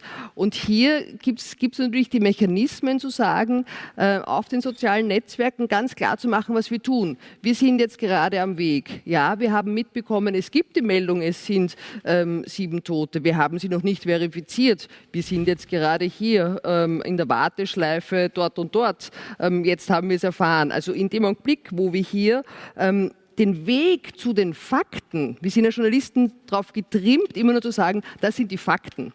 In dem Augenblick, wo wir transparent machen, auch den Weg zu den Fakten, ähm, halten wir natürlich auch Menschen und vor allem junge Menschen sehr nahe bei uns. Wir kommen vor Ort und haben ähm, Techniken, die uns extrem flexibel und schnell machen. Wir haben kein Problem, wenn wir Bilder aufzeichnen, ein Interview zu machen, es auch sofort zu teilen, vielleicht mit einer äh, äh Redaktion, die in einem ganz anderen Bundesland ist. Wir können auch sofort Dinge ähm, online stellen. Und natürlich, das ist nicht, ähm, nicht das ähm, ORF-Gesetz, sondern die CAPSAT-Richtlinie. Natürlich in der schönsten aller Welten haben wir dann auch einen Austausch. Ähm, ARD und ZDF haben jetzt ihre Mediatheken schon vereint, weil es geht natürlich auch immer um wahnsinnig viel viel Inhalt, den man braucht auf einer Videoplattform. Wir können auf auch dort zugreifen und uns austauschen. Ähm, wir können auch auf unserer Videoplattform ohne Probleme äh, Breaking News machen und einsteigen. Ähm, und das ist natürlich bei solchen Themen, die uns alle beschäftigen, die uns nah sind, die uns wichtig sind, wo wir Dinge erfahren wollen, ein ganz ein entscheidender Punkt. Mhm. Vielen Dank. Ähm, Thema Digitalisierung. Ein Stichwort, das, es ist zu groß für heute, das Thema. Also ich habe jetzt gerade die Publikumsfragen bekommen und bin überhaupt, deswegen war ich etwas kurz abgelenkt, weil da sind so viele gescheite Fragen dabei. Ich bin ein bisschen jetzt ähm, nicht die gescheiten Antworten überfordert. Ah, nein, wir werden, wir werden ähm, jetzt äh, Digitalisierung würde ich gerne mit Ihnen anhand eines konkreten Projektes abhandeln, das seit vielen, vielen Jahren im ORF Thema ist, aber jetzt auch durch die Berichterstattung über die, über die äh, Neubestellung oder Wiederbestellung der ORF-Generaldirektion immer wieder in den Medien ist. Und da würde ich gerne ein bisschen Klarheit reinbringen. Das ist der ORF-Player. Und ich würde gerne von Ihnen allen wissen, was der ORF-Player eigentlich ist in ein bis zwei Sätzen so, dass ähm, es meine Schwiegermutter, die auch zuschaut heute, versteht und welchen Grad der der Entstehung er bereits erreicht hat. Ähm, und ich habe mir überlegt, ich fange an, naja, eigentlich mit dem Herrn Weißmann, weil ich glaube, das ist eigentlich bei Ihnen verortet in der Struktur. Ja, ähm, der OF-Player ist im Wesentlichen eine Plattform, wo wir künftig unsere linearen Produkte, aber auch nonlineare Produkte, Online-Only-Produkte abbilden werden. Und ähm, die Großmutter oder was die Mutter? Schwiegermutter. Schwiegermutter äh, wird künftig mit einem Knopfdruck äh, auf den ORF-Player kommen und dann äh, sozusagen mit ganz einfachen Devices sozusagen in die eigene ORF-Welt äh, eindringen können. Da wird es dann äh, Live-Strecken geben, da wird es äh, so etwas wie die TV-Take-Funktion geben, ähm, da wird es äh, Online-Only-Produkte geben, alles mit einem Knopfdruck. Äh, wichtig ist ja die Auffindbarkeit im, in, in, im digitalen Zeitalter. Das, wie gesagt, braucht es eine, eine Gesetzesänderung dafür, aber das ist der Plan. Dafür Wieso braucht es dafür eine, weil äh, ein bisschen klingt das so für mich jetzt wie eine TV-Take 2.0 also vielleicht mobiler und angereicherter. Und wofür braucht es exakt eine Gesetzesänderung? Ja, zum Beispiel für Online-Only-Produkte. Ja, also für Dinge, die nicht ja, klassischen ja Fernsehen braucht. Genau, ja. Das ist ja der Kern. Ah, das wird so eine große Rolle spielen beim Player, dass es ohne dem keinen Sinn macht, damit an den Start zu gehen. Es ist die digitale Welt. Ja, es, es, geht ja nicht darum, lineare Produkte äh, äh ins Internet zu bringen. Das ist eine wichtige Funktion. Im Wesentlichen ist es die TV-Thek. Was wir dabei brauchen, würden, wäre eine längere Verweildauer, die ist ja aktuell nur sieben Tage und gewisse Dinge dürfen wir überhaupt nicht äh, äh, sozusagen abrufbar äh, machen.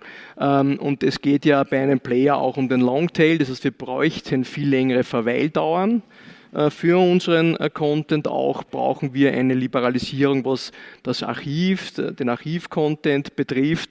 Das wäre ja für uns wichtig auf der einen Seite, aber auch wichtig für die Kooperationen oder künftige Kooperationen am heimischen Medienstandort mit privaten Medienhäusern oder Verlagen. Und der Kern der Digitalisierung ist äh, sozusagen die Online-Only-Produkte. Und dafür braucht es äh, die Gesetzesänderung, weil wir das nicht dürfen. Und wir werden nur digitalisieren können, wenn wir Online-Only produzieren. Das ist das schnellste Medium. Ähm, und, und dort sind die Jungen und das ist der Knackpunkt schlicht und ergreifend. Also es ist falsch zu glauben, wir dürfen das jetzt alles schon. Und die TVT, auch mit einer längeren Verweildauer, wäre ja nur ein Teil eines Players, das viel Wichtigere ist das Online-Only. Zweiter Teil der Frage, weil in der Vorbereitung hat sich mir da irgendwie ein sehr, sehr uneinheitliches Bild äh, gezeigt. Wie weit ist er, der Player? Das, was wir gesetzlich dürfen, ähm, da sind wir vorbereitet. Wir haben jetzt zum Beispiel auf der blauen Seite eine Videolane installiert, also mehr Bewegtbild auch äh, in die Information gebracht. Und der Rest äh, ist leider äh, sehr stark juristisch limitiert.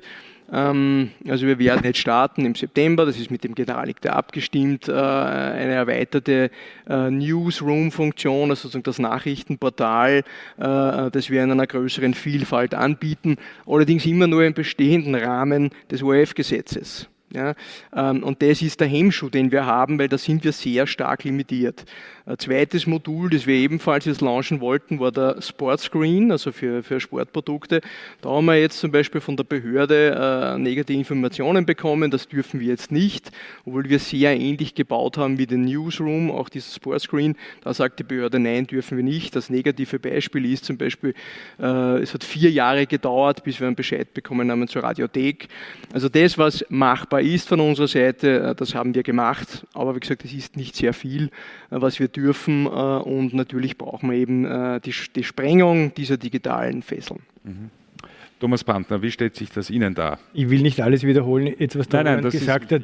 Ich kann nur sagen, der ORF-Player, den gibt es ja noch nicht als Marke und als Produkt. Die beiden ganz wesentlichen Module des neuen ORF-Player sind ja bereits seit vielen Jahren am Markt und auch erfolgreich. Das ist die AT-Phothek, die der Generaldirektor Wrawitz und meine Wenigkeit 2009 gegründet haben, mit Livestreams und Video on Demand und die Radiothek 2019 gegründet, Livestreams aller Radioprogramme und Audio on Demand. Diese beiden Produkte kennen die Menschen, das Publikum und diese beiden Produkte werden auch im ORF-Player zentrale Module sein. Das ist aber, wir können ja nicht stehen bleiben, deswegen muss man uns ja weiterentwickeln und die, äh, die bestehenden Produkte auch ergänzen durch Spezialangebote. Der Roland hat schon angesprochen, Sportscreen, Kidscreen etc. Und über allem ist die Strategie ORF-Content auf allen Plattformen, vor allem auch mobil, und da sind wir sehr stark, anzubieten, weil nicht anzunehmen ist, dass äh, die Entwicklung bezüglich äh, der Nutzung eher stehen bleibt. Es wird viel mehr genutzt werden, viel mehr auch mobil genutzt und der ORF-Player beginnt ja nicht bei Null. Wir haben ja schon bestehende Produkte, die ganz wichtige Faktoren bei diesem digitalen Unternehmensprojekt sein werden, die, glaube ich, alle Kandidatinnen und Kandidaten voll unterstützen. Herzlichen Dank. Lisa Tauzauer, wollen Sie was ergänzen? Ich, ich nehme das Wort Play, Player jetzt nur einmal in den Mund und jetzt sage ich, ähm, äh, Videoplattform, weil ich habe das Gefühl, jeder hat irgendein Bild von einem Player im Kopf. Es ist überall ein anderes Bild ähm, und es erregt, es regt so für wilde Fantasien an und jetzt sage ich es mal einfacher, was es gibt. Eine ähm, äh, Bewegtbild-Video-Plattform, was ist das? Das ist eine bessere Mediathek. Ich habe da Content Filme, Serien, was weiß ich was, kann ich mir dort anschauen. Ja, dann kann es sein, wenn ich ein bisschen mehr habe, dass ich sogar etwas nur ähm, für diese Mediathek oder für diese Plattform produziere. Das ist das eine. Also das dürfen wir natürlich schon jetzt, dass wir unsere, äh, unsere Produkte auf diese äh, Plattform stellen. Und natürlich können wir auch einiges mehr machen, weil wir sendungsbegleitend auch etwas produzieren dürfen. Dann gibt es das nächste, was hier dazu kommt, das ist ein Streaming-Möglichkeiten, nicht? Dass ich irgendwo, ich weiß nicht, Fußball spiele, was auch immer, hier live streame. Oder das hier jetzt. Oder das hier jetzt, ein Streaming-Angebot. Das ist erlaubt. Aber das gibt es ja alles auch. Genau. Das Gesetz ja, es ist, schaut halt nur zu, wenn wir es uns anschauen bei der ARD und ZDF, da müssen wir gar nicht weit gehen, schaut halt ein bisschen, ähm, ist es halt ein bisschen userfreundlicher mittlerweile. Ähm, und dann gibt es etwas ganz anderes, da reden wir von dem Social-Media-Bereich, nicht? Wo sind wir und wie sind wir dort präsent, in welchen, da gibt es ja ganz viele verschiedene ähm, Dinge. Ähm, die wirklich Jungen befinden sich im Social-Media-Bereich. Das ist jetzt nicht der Player, sondern die sind dort unterwegs, was, wo natürlich wieder eine andere Sprache, eine, wie, äh, andere Formen von Geschichten und andere Formen von Erzählungen ähm, ähm, laufen. Und da dürfen wir natürlich auch schon recht viel und da sind wir ja auch, das haben wir ähm, machen wir auch immer wieder. Da ist die äh, ZIP sehr erfolgreich und auch bei Stamenia haben wir das ganz gut äh, hingekriegt. Und da geht es natürlich darum, das auszuweiten. Und äh, die Videoplattform ist in gewisser Weise ein, ein Add-on-Angebot, wo wir natürlich dann auch noch ganz spezielle Dinge produzieren können, wenn wir es dürfen. Okay. Herr Warbitz. Also nachdem ich das sozusagen auch von Begriff her erfunden habe, äh, gebe ich recht, dass es sehr schwer ist, dieses Bild sozusagen vor Augen zu haben, was uns am Ende des Tages vorschwebt. Und das alles ist richtig, was gesagt wurde, dass es viele Elemente gibt. Im Kern, und jetzt hier auch an die Politik gesagt, geht es darum, dass wir das dürfen, was die Deutschen in dem aktuellen Rundfunkstaatsvertrag seit ein paar Monaten jetzt dürfen. Das ist nicht keine Raketenwissenschaft der Logistik, sondern das gibt es in ganz Europa, außer bei uns, dass man sagt, der öffentlich-rechtliche muss Online First, das haben wir noch nicht gesagt, Online Only Content und das zeitlich im Wesentlichen unlimitiert, das heißt nicht nur sieben Tage, nicht ein Jahr, sondern seine Archive gut einsetzen. Das Zweite ist eine personalisierte Plattform. Das ist etwas, was wir sozusagen zum Teil dürfen, zum Teil nicht dürfen. Aber es geht ja auch darum, dass der Content dich findet oder bei den ganzen Plattformenlogiken äh, und, und, und nicht ich jetzt da tausend Dinge suche, sondern in einem Content-Universum äh, aufgefunden werde. Also ja, als Bild vielleicht.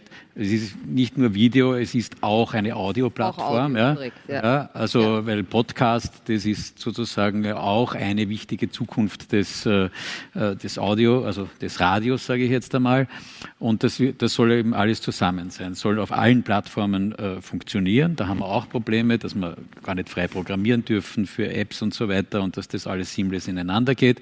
Also das sind alles Dinge, die äh, äh, wir da vorhaben, wo wir das auch einmal lernen müssen, weil es geht ja auch darum, wenn wir über Online-Only-Content reden, dass man sagt, ich erzähle eine Geschichte äh, äh, nur für den Player aus einem ganz anderen Blickwinkel. Das müssen wir ja auch erst einmal lernen. Wir sind, nur ein Beispiel gesagt, gewohnt, eine, eine ist jetzt die, die seit Jahrzehnten Redakteure, äh, äh eine, ein, ein ZIP-Beitrag hat 1,20, 1,30 und in das muss so lang sein. Das ist natürlich etwas, was in der Online-Welt komplett unverständlich ist, weil entweder interessiert die Geschichte, dann schaut er sich ein, ein Tableau an auf, ein, auf Insta, oder er schaut sich 10 Minuten an oder 15 Minuten, wenn sie interessant erzählt ist, die Geschichte. Und das sind die Dinge, die wir, die wir jetzt gemeinsam, und das werden wir als ORF nicht gemeinsam dürfen, äh, äh, machen können sondern auch in Europa machen und sozusagen hier eine European Public Sphere schaffen, wo wir unsere Inhalte miteinander austauschen. Das muss das Ziel sein, aber an dem dürfen wir momentan auch nicht teilnehmen. Und der Player ist in Wirklichkeit dann auch ein Netzwerk von Streaming-Plattformen, also der österreichischen Privaten und der Online-Angebote der, der, der, der Printhäuser. Äh, die, derzeit laufen wir parallel. Das soll nicht in einen Austro-Player zusammengepfercht werden, das wird nicht funktionieren, aber soll, so wie es jetzt ARD und ZDF starten, schauen wir, wie es ihnen dann funktionieren wird, dass die unterschiedlichen Plattformen erhalten bleiben, aber miteinander so vernetzt sind, dass ein nennen wir es jetzt Austro Netflix sozusagen entsteht, ein virtuelles. Das ist das der Player. Ja. Und nur, wir reden jetzt zugegebenermaßen, ich habe das vorgelegt, glaube ich, vor, vor zwei Jahren, wir sind jetzt da in Detailschritten weitergekommen, aber es ist schon saumühsam, äh, da dann jedes Mal mit der Behörde, die guten Willens ist, aber mit 15.000 Einsprüchen konfrontiert ist, so kommen wir nicht weiter. Und daher wäre das sinnvoll. Das ist auch eine Aufgabe für die kommende äh, ORF-Generaldirektion mit den anderen Marktteilnehmern, das so abzustimmen, dass man gemeinsam zur Politik auch gehen kann und sagen kann, hier gibt es einen Konsens, was der ORF dürfen soll und was die Rahmenbedingungen dafür sind. Herr Thoma, wenn Sie das hören, wie schwierig und kompliziert das ist, ähm, ein zeitgemäßes Produkt zu programmieren und auf den Markt zu bringen, werden Sie morgen Ihre Bewerbung zurückziehen und sagen, Nein, werde ich nicht. Aber ähm, ja, ich meine, das Strategiepapier 2025 beschäftigt sich zu zwei Drittel ja mit diesem äh, Player-Thema, ähm, was ja auch durchaus in Ordnung ist, warum denn nicht? Ähm, letztlich ähm, skizziert man da ein Amazon Prime äh, mit Audio und Video auf Österreichisch. Ähm, das wäre nicht äh, das Schlechteste. Was okay ist, also warum nicht? Ähm, also äh, Jeff Bezos zittert schon. Ja, ja, genau. Also wenn das gelingt, bitte, warum denn nicht? Ich meine, ähm, äh, ist, ist, ein, ist ein ordentliches Ziel. Ähm, also äh, so gesehen äh, finde ich das gar nicht so schlecht. Aber es gibt ein paar andere Sachen, die ich mal im Umfeld dieses Players hat, äh, mich beschäftigt haben. Ich meine, ich bin in Berlin bei dem ähm, bei Moving Images äh, äh, Gesellschafter und damit beschäftige ich mich mit diesem Load Balancing, das ist ein Video Cloud Hoster, muss man dazu sagen, recht intensiv. Ähm, letztlich ist das Interessante darin, dass man diese Abrufe von Videos äh, hier ähm, dokumentieren, protokollieren kann. ähm, weil das war ja bislang immer in den, in den ganzen äh, Business Cases ja ansonsten immer schwierig. Man hat sich immer mit, mit einem Pre-Ad äh, und einem Mid-Roll und einen, das Schluss, den Schluss hat man eh kaum äh, gelassen, aber mit dem halt geholfen äh, in den Videos, um nachzuweisen, dass diese auch downgeloadet wurden und gese gesehen worden sind. Ähm, aber man kann natürlich auch über Video Cloud Services da einiges ähm, abbilden. Ähm, generell ist mir da aufgefallen bei den ganzen Ads, also Blödsinn Apps, die es äh, vom ORF in der Richtung äh, gibt, dass da immer wieder von Ruckeln gesprochen wird, von einzelnen Inhalten, die nicht aufrufbar sind. An all dem muss man halt letztlich arbeiten. Äh, weil bei Amazon gibt es zwar auch Troubles, aber das weitgehend ist das alles abrufbar. Und das muss natürlich äh, bei diesen Player, ich will es jetzt nicht schon wieder zum zehnten Mal in den Mund nehmen, aber darauf muss geachtet werden. Danke sehr. Herr Gradke, bitte. Die Schwiegermutter war es, glaube ich, nicht? Die, ja. die Schwiegermutter. Äh, das Kastel, das lineare Fernsehen, äh, ist im Grund äh, der Fluss, in den du zweimal steigst. Also Ganges oder in Wien die Donau. Und nonlinear ist dann genau die Geschichte, ich kann mir die Badewanne aussuchen, in die ich mich setze. Kann man die Badewanne aussuchen. Jetzt darf der ORF aber keine Badewannen mehr aufstellen, weil ein paar haben wir, mit die dürfen wir füllen mit dem Wasser aus dem Ganges und dann ist Schluss. So wir haben ein Problem. Wir sind Rundfunk. Wir dürfen aber nicht online-only, weil das dem Internetrecht unterliegt. Und in Deutschland sind die da schon weiter. Äh, da ist im Rundfunkstaatsvertrag ist, ist, ist das Internet äh, stärker rausgearbeitet. Da haben sie jetzt die Rundfunkstaatsvertragsnovelle und äh, sind dazu angehalten, mehr Video-on-Demands anzubieten und dafür weniger Text, um die Zeitungen leben zu lassen. Das ist ja gerade im kleinen Markt Österreich ein Riesenthema. Ja, die Giants ziehen Geld ab. Was bleibt in Österreich über, damit die Zeitungen, äh, die privaten Medien in Österreich überleben können? Darum ist das so ein harter Kampf. Darum will man das Online-Only-Pato nicht zulassen seit Jahren. Wir haben ja das schon seit, seit, seit sieben und zehn und, und, und länger. Das ist aus privater Sicht verständlich, aus ORF-Sicht nicht verständlich, weil wir werden alt und immer älter. Ja? Äh, weil ich möchte mir aussuchen, in welche Badewanne ich mich setze und das ist heute äh, noch nicht drinnen. Darum schwebt mir vor Social Media, und das wird möglicherweise eine neue Diskussion auslösen, äh, dass, man, dass man in die Richtung geht. Äh, es war 2014, da wurde das Facebook-Verbot aufgehoben vom, vom Verfassungsgerichtshof. Ähm, das heißt, wir dürfen als ORF in Social Media publizieren. Was ist jetzt in den meisten Social Medias die Sprache? Das sind Videos. Wir nutzen ein Smartphone, stellen was rein, wir schauen uns was an. Da entsteht Content. Wir dürfen das nur nicht, wozu wir eigentlich angehalten sind. Wir sind vom Gesetz her dazu angehalten, mit unserem Publikum zu kommunizieren, uns über Social Media auszutauschen. Wenn jetzt Video die Sprache von Social Media ist, dürfen wir das nicht, weil wir online-only nicht dürfen. Und das gilt es einmal zu knacken, in der Rechtsabteilung sozusagen in Zusammenarbeit mit der RTR, das, mit dem Gesetzgeber das fest. Im Grunde wäre es einfach. Wir bräuchten nur im Angebotskonzept das klarstellen und dann auch machen. Das haben wir nur bis jetzt nicht gemacht oder nicht getraut, weil wir uns online-only nicht verbauen wollten, weil wir seit Jahren hoffen, dass wir das bekommen. Ich bin da der Meinung, so schnell werden wir es nicht bekommen. Ich sehe da die Frau Drum irgendwo sitzen. Das ist ein alter, äh, vom Verband der österreichischen Privatsender, das ist ein alter Fight und den müssen wir lösen. Und das ist die medienpolitische Geschichte, die du nur über Ideen lösen kannst. Und da brauchen wir Europa, um es über die Bande zu spielen. Und da höre ich jetzt auf, dann wird es zu kompliziert. Es gibt Wege und Möglichkeiten, wie wir rauskommen. Gut, das ist aber auch eine super Überleitung zur ersten Publikumsfrage. Ähm, ich würde aber jetzt vorschlagen, dass wir nicht alle sechs oder Sie alle sechs äh, auf jede einzelne Publikumsfrage antworten, weil es wird sonst einfach, glaube ich, zu viel.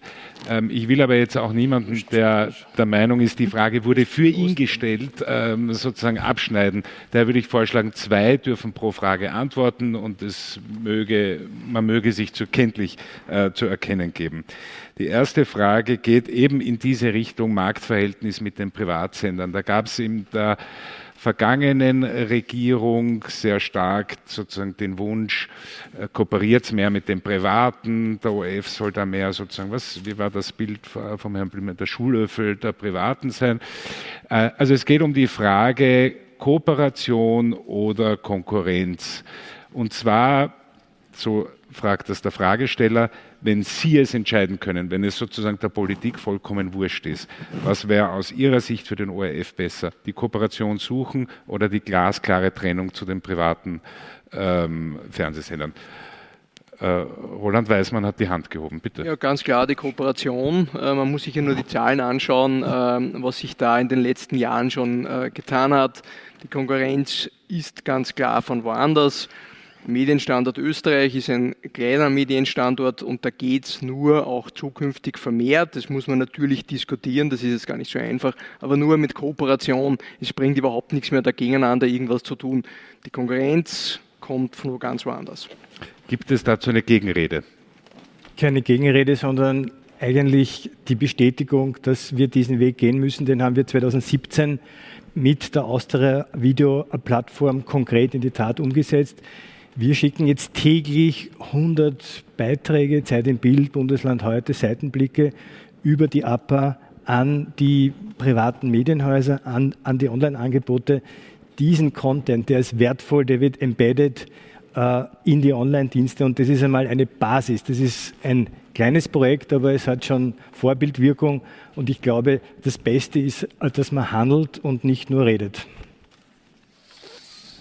Also eine nehme ich noch dran, wenn es, ja.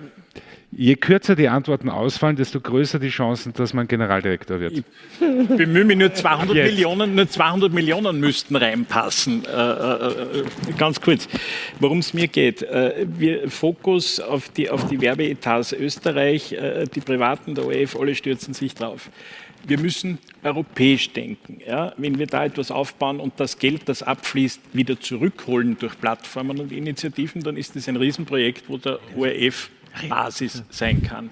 Und da denke ich, die Werbeeinnahmen werden weniger werden für den ORF. Die, die, die, die, Gefahr besteht. Ja. Momentan sind wir stabil, ist alles gut, aber wohin entwickelt sich das weiter? Und da müssen wir, da müssen wir versuchen, einfach durch Kooperationen Geld aus dem Ausland wieder nach Österreich zu. Danke. Also sozusagen eine Werbeeinnahmenausfallssicherung bis zu einer Höhe von 200 Millionen Euro, weil das ist plus das, was wir dazu verdienen dürfen. Thema Nachwuchsförderung wird es unter Ihrer Führung wieder eine aktive Förderung des journalistischen Nachwuchses und mehr Experimentierfreudigkeit für neue junge Formate geben. Äh, es gab dazu gestern einen Aufschrei junger Journalistinnen und Journalisten, die das Prekariat beklagen, indem er mittlerweile auch beim ORF ähm, äh, beschäftigt ist. Wer möchte da, darauf antworten? Also nach ich weiß schon, Sie beide. Ladies first. Aber zuerst Lisa Totzauer, bitte. Ladies first, das würde mich am 10. Nein, nicht deshalb, nicht deshalb. August fahren. Entschuldigung. ähm, äh, nein, selbstverständlich. Und ich glaube auch, dass wir eine, am gesamten österreichischen Medienmarkt auch wieder eine, eine gemeinsame Ausbildungs Ausbildung brauchen, journalistische Ausbildung und als ORF da auch federführend sein können. Und ich glaube, es geht uns allen so, das sind viele von diesen jungen Mitarbeitern, kommen aus meinen Redaktionen und es tut uns das muss unser ganz oberstes Ziel sein, dass wir hier eine, eine faire Behandlung äh, ähm, schaffen und diese jungen, talentierten Menschen an unser Unternehmen zu binden. Bitte, Herr Warwitz. Also ich habe ja die meisten davon in den unterschiedlichen Bereichen eingestellt, äh, zu einer Zeit, wo wir eigentlich einen Aufnahmestopp hatten aufgrund unserer Sparmaßnahmen. Und das hat aber bedeutet, dass wir einen Teil, und es sind gar nicht so wenige jetzt, tolle Leute seit ein paar Jahren haben, die prekär, da stellt man sich immer so ein bisschen äh, Amazon-Lagerarbeiter vor, das sind schon ordentliche Teilzeit, also Teildienstverhältnisse. Manchen gibt es schon die Probleme, ist schon klar. Und da geht es jetzt darum, dass wir die einmal in ordentliche Anstellungsverhältnisse überführen. Das haben wir heute auch besprochen im Betriebsrat. Das wird äh, noch in den nächsten Monaten stattfinden. Wir hatten da bestimmte Restriktionen, dass wir vom Finanzausschuss äh, da eine Vorgabe hatten, dass wir ganz genau unsere VZE Kopfziele einhalten mussten, obwohl das nicht einmal wirtschaftlich äh, begründet war, sondern damit da eine Kopfzahl erreicht wird. Das wird jetzt gelockert, hoffentlich, und dann werden wir das äh, auch lösen. Und dann können wir in einer strukturierten Art und Weise diese, und das ist jetzt ein bisschen die, die, die Frustration der, der Kolleginnen und Kollegen, weil wir gesagt haben, wir wollen ja in den kommenden Jahren bis zu 500 in Summe neue Mitarbeiterinnen und Mitarbeiter oder müssen sie im ORF aufnehmen und haben dazu jetzt wieder mit Trainee-Programmen etc. begonnen und jetzt sagen die, naja, jetzt tut's mal, jetzt kommen die wirklichen jüngeren Talente und wir sind noch nicht in, einen, in einem sicheren äh, Ding und das, das gehört, gehört jetzt gelöst und da bin ich sicher, dass wir das äh, auch schaffen werden. Und dann in gezielten Schritten die nächsten Schritte gehen, dass wir eben halt wirklich auch die besten Talente äh, ans, Haus, äh, zum, ans Haus binden. Wir sind nach wie vor ein extrem attraktiver Arbeitgeber, um bei dem alten Wort zu bleiben. Wir haben jetzt für unsere Trainee-Programme für das erste journalistische, für, für acht oder 15 Plätze in Summe über 400 Bewerbungen gehabt. Das sind alles tolle Leute und die werden wir, äh, glaube ich, gut äh, zu uns einmal bringen. Da wird dann ein großer Kulturprozess notwendig sein, weil äh, auch wir haben ja nichts davon, wenn die kommen da mit, mit, mit großer digitaler Kenntnis, Begeisterung und werden dann in den Regelbetrieb von Fernsehen und Radio integriert und wir sind am Schluss unter Anführungszeichen abgeschleifte äh, Fernseh- und Radioredakteure, anstatt dass sie uns sozusagen befruchtet haben, äh, wie, man das äh, auch tatsächlich macht. Das ist uns eben bei dem heute schon hundertmal zitierten ZIP-Insta-Team gelungen, die da in einer kleinen Insel das sehr schlagkräftig äh, entwickelt haben. Das ist zum Teil bei deinen Leuten da in der, in der also rund um diese OF1-Mannschaft und das, so machen wir es jetzt auch bei TikTok. Und aber diesen Mix richtig zu finden, das ist sicher auch eine der Herausforderungen. Das ist nicht mein Wecker, sage ich nur. ähm, eine Frage, die per Handzeichen zu beantworten ist, was total praktisch ist, wenn dann die Zeit davon rennt. Wessen Konzept enthält die Abschaffung der exzessiven Wiederholungen an Werktagnachmittagen von sowohl US-Serien auf OF1 als auch deutschen Serien Bianca, der Bergdoktor, Sturm der Liebe auf OF2? Also wessen Konzept äh, äh, bewirkt, dass das nicht mehr stattfindet, der möge jetzt die Hand heben oder die möge jetzt die Hand es, heben? Es kann es bewirken. Okay, das kannst du. Im geringeren Umfang. Okay, also wir Das ist modern, ja. ja. weil die Plattformen, die bestehen ja zu 90 Prozent Netflix und Amazon aus wiederholten Content. Deswegen haben ihr sie so eigentlich das Bingen vorweggenommen. Ihr habt eigentlich das Bingen vorweggenommen. Ihr seid, ihr seid Trendsetter, das stimmt. Ja, Aber nicht. Das stimmt. Gut. So, dann komme ich zu meiner Schlussrunde. Ähm, ja, ich fange einfach an mit dem Herrn Kratke, ähm, weil Sie ja wirklich sozusagen auch in, in, der Redaktion arbeiten und gearbeitet haben. Mich würde interessieren, wie diese politischen Diskussionen um den ORF wahrgenommen werden bei, ähm, beim, beim journalistischen Personal sozusagen. Ist das etwas, was man toll findet, weil man sieht, der Arbeitgeber ist so wichtig, oder ist es etwas, was innerlich einen langsam zerfrisst oder lähmt? Ja, das ist so die Geschichte mit der Objektivität. Objektivität als Subjekt gibt es nicht. Aber es gibt ein Bemühen um die Annäherung an die Wahrheit. Äh, und das ist was ganz was Heiliges im ORF und soll das auch in Zukunft bleiben. Wenn es einen Konflikt gibt, die eine Seite hören, die andere Seite hören. Äh, die Stürme und die raue See ist hoch und da kriegt man leicht Schlagseite. Und das zerfrisst. Genau das, wovon Sie sprechen.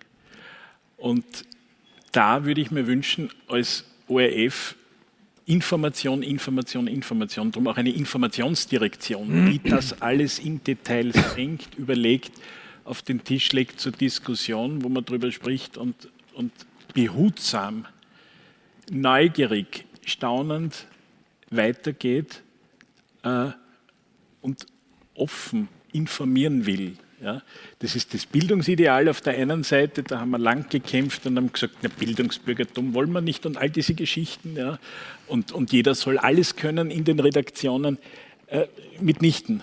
Ja, äh, die Welt wird komplexer und wir brauchen auch Spezialisten. Wir brauchen die, Kom die Kombination der Vielfalt, das aufzulösen und mit all dem, mit der Komplexität umzugehen. Ja um schnell den Punkt zu finden in der Politik. Ich würde mir wünschen, dass das ehrliche Gespräch und äh, verzeihen Sie mir, dass ich jetzt einen Schritt äh, über mich hinausgehe in der Weise, dass ich sage, Ich würde mir von der Politik was wünschen. Ein ORF-Gesetz, äh, weil wir gerade GD-Wahl oder nicht, äh, schafft es die Politik, sich nicht auf einen GD zu einigen? Können wir das nicht einmal umgekehrt spielen oder eine Generaldirektorin, dass sich die Politik das einmal wirklich offen ausmacht und so lange spricht, bis man die Beste, den Besten gefunden hat? Äh, das wird nicht gehen, weil die Gesellschaft ist ja, ist ja, ist ja, also ich halte äh, Menschen, die sagen, äh, politisch jetzt, ja, äh, eine Politikerverdrossenheit, okay, aber eine, ne, passiert, aber eine Politikverdrossenheit, da rennt dann was völlig falsch. Weil die Politik soll helfen, uns gesellschaftliches Leben zu ermöglichen. Ja? Großes Thema. Ja? Super für Neos Lab, äh, für den Veranstaltungskalender. Okay. Aber für jetzt, ich bin schon wieder ruhig. jetzt sprengt das den Rahmen. Vielen Dank. Thomas Brandner. Die Unternehmenskultur im ORF ist legendär, bekanntermaßen geprägt von Intrigen, Machtkämpfen und so weiter. Man sagt, ab einer gewissen Gehaltsstufe fließen 80 Prozent der Produktivität des einzelnen Menschen in Unternehmens, unternehmensinterne Machtspiele. Jetzt sind Sie, haben Sie haben schon gesagt, seit über drei Jahrzehnten in diesem Haus dabei, 25 Jahre da voll in Führungsfunktionen. Wieso ist das so und wie kann das besser werden? Also ich sehe das anders. Äh, ich sehe das so, dass, dass alle ORF-Mitarbeiterinnen und Mitarbeiter, egal ob sie Generaldirektor sind oder im ORF beginnen, ihr Bestes geben für dieses Haus, für dieses spannende Haus, für dieses äh, äh, tolle Unternehmen, das viele Diskussionen auch hat, wo Pro und Contra auch erlaubt sind und wo man nicht nur im eigenen Saft bratet, sondern wo man eins im Fokus hat, nämlich dafür gibt es uns eigentlich, das ist das Publikum. Also ich, ich glaube nicht, dass das so ist, dass die Großteil der, äh, jetzt der Großteil der Arbeitszeit nur für interne Machtspiele oder was drauf geht. Allerdings äh, bedarf es schon einer gewissen Überlebenskunst, ein paar Jahrzehnte sich da oben zu halten. Das stimmt schon. Also ich bin jetzt wirklich verblüfft und irgendwie muss ich Sie mit ein paar Leuten zusammenbringen, mit denen ich gesprochen habe im Vorfeld, weil da, da clashen jetzt gerade äh, unterschiedliche Wahrnehmungen aufeinander. Aber danke für Ihre hoffnungsfrohe äh, und optimistische Antwort. Herr Thomas, Sie haben es eh schon angesprochen, Sie sind hier so ein bisschen der Exot in der Runde. Mhm. Als Nicht-ORFler sich zu bewerben, ist eigentlich ein Affront. Ja, sorry, also. Die, die Politik äh, wünscht sich zwar immer, wir wünschen uns Bewerbungen aus dem Ausland und, und, und äh, die Besten Europas. Und Sie ähm, haben sich beworben. Ist das ein Vorteil, glauben Sie? Ja, man sieht die Dinge von außen. Äh, man ist dann teilweise nicht ganz so betriebsblind. Ähm, man kann sich anderen Themen widmen. Ich meine, mein, meine Ansicht ist halt, dass der ORF seit, seit langem auf dieser Teambildungsphase, nämlich der Storming-Phase, äh, nicht ganz herausgekommen ist. Ähm, das, äh, das ist auch definitiv eine Herausforderung äh, für, die, für die neue Legislaturperiode, sage ich mal, für, die, für das neue Team ähm, das, ähm, das in den Griff zu kriegen. Ähm, wie gesagt, das ist seit Jahren äh, ein Problem. Ähm, ich habe dann einen sehr schönen Satz gefunden bei Frau Totzauer in ihrem Konzept. Äh, da steht nämlich drin, von der geschlossenen Plattform, äh, äh, Anstalt, Anstalt zur, zur, offenen Plattform. Da habe ich mir gedacht, naja, vermutlich trifft es das. Also ähm, ich, ich, fand das jedenfalls großartig, den Satz. Äh, das beschreibt meines Erachtens durchaus den ORF. Ähm, was die anderen Sachen anlangt, äh, ich meine, äh, Videoplattform ähm, zu, zu, zu machen, ja, das, das muss man jungen Team überlassen. Äh, wie gesagt, ich, ich habe 2000 eine Filmplattform aufgebaut, die Absolut Film, und zu einem positiven Exit geführt. Ähm, ja, aber nichtsdestotrotz, ich würde heutzutage da nur die Jugend ranlassen, die dann wirklich hegen und pflegen und bloß jeden, jedweden Einfluss entziehen, sodass die dann als jugendliches Gewächs hier auch was Gescheites bauen können. Ähm, das ist meines Erachtens definitiv erforderlich. Ihr Satz mit der geschlossenen Anstalt hat, ist eingeschlagen. Das, der hat funktioniert. Gleichzeitig haben Sie aber eine, Zuspitzung. Ja, eh, es ist super. Und gleichzeitig haben Sie sich auch zugespitzt formuliert als Produkt des ORF, nämlich Sie selbst seien ein ja. Produkt des ORF.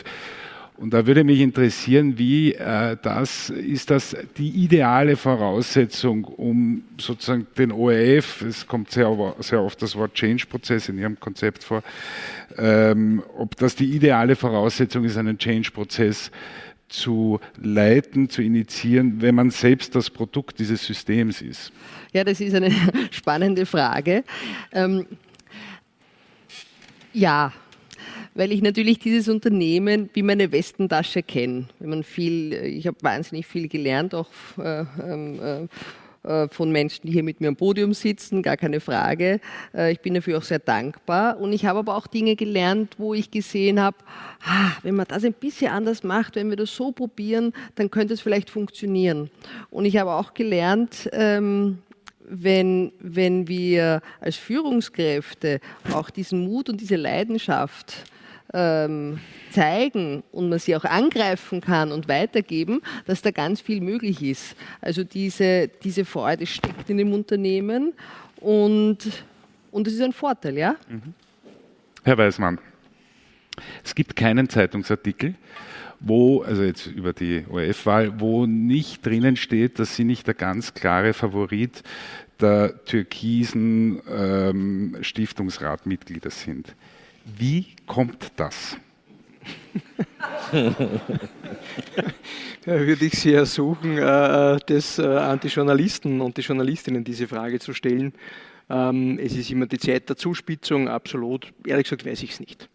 Ich Wenn Sie hoffe, es nicht wissen und auch gar nicht so happy sind damit, offenbar, wieso wehren Sie sich nicht mit Händen und Füßen dagegen? Das ist ja ein, eigentlich eine, eine, eine, ein schwieriger Start für einen Job.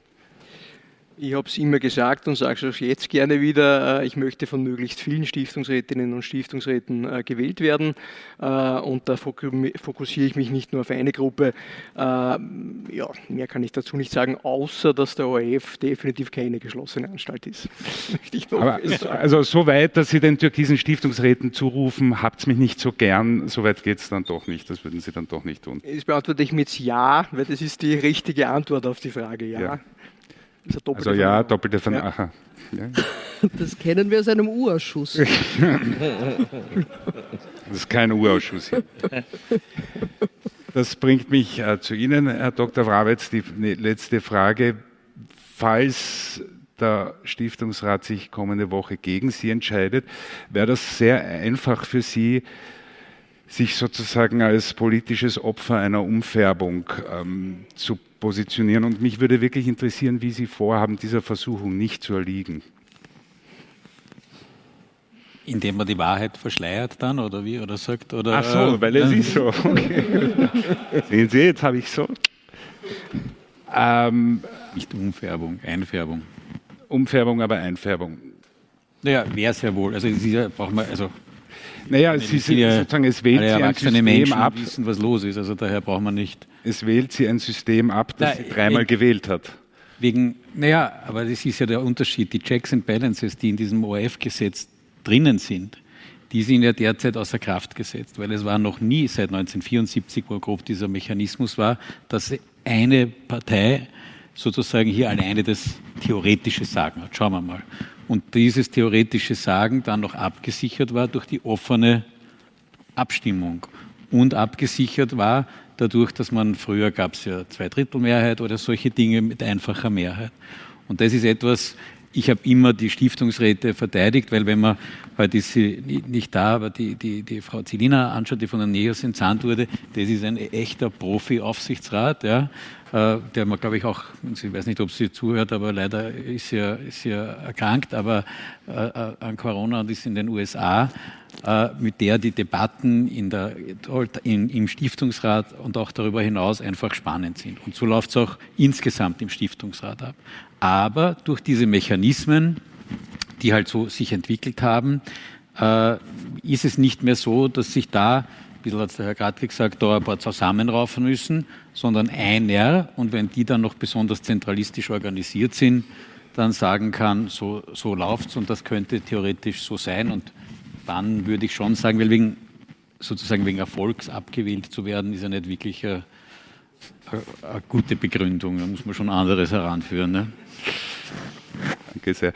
Äh, meine sehr geehrten Damen und Herren, das war's. Äh, ich habe heillos überzogen.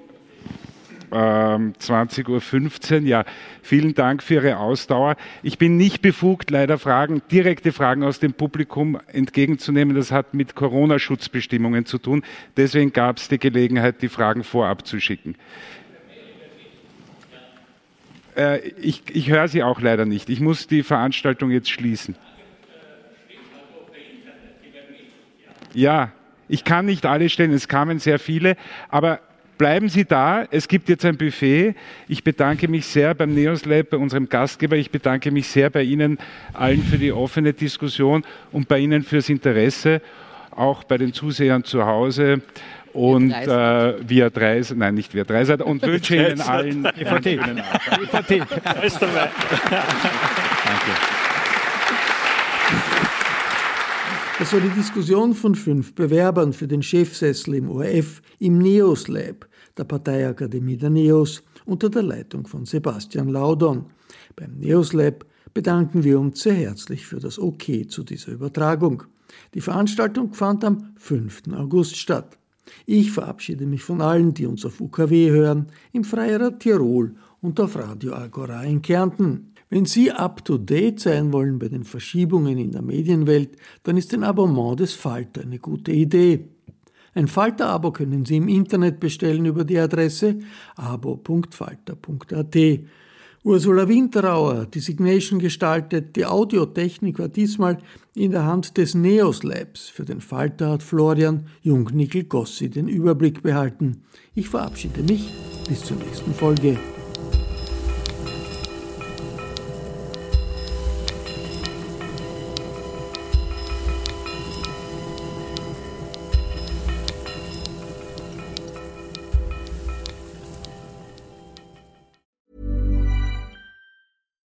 Hey, it's Paige DeSorbo from Giggly Squad. High quality fashion without the price tag. Say hello to Quince. I'm snagging high-end essentials like cozy cashmere sweaters, sleek leather jackets, fine jewelry, and so much more. With Quince being 50 to 80% less than similar brands. And they partner with factories that prioritize safe, ethical, and responsible manufacturing. I love that. Luxury quality within reach. Go to quince.com slash style to get free shipping and 365 day returns on your next order. Quince.com slash style.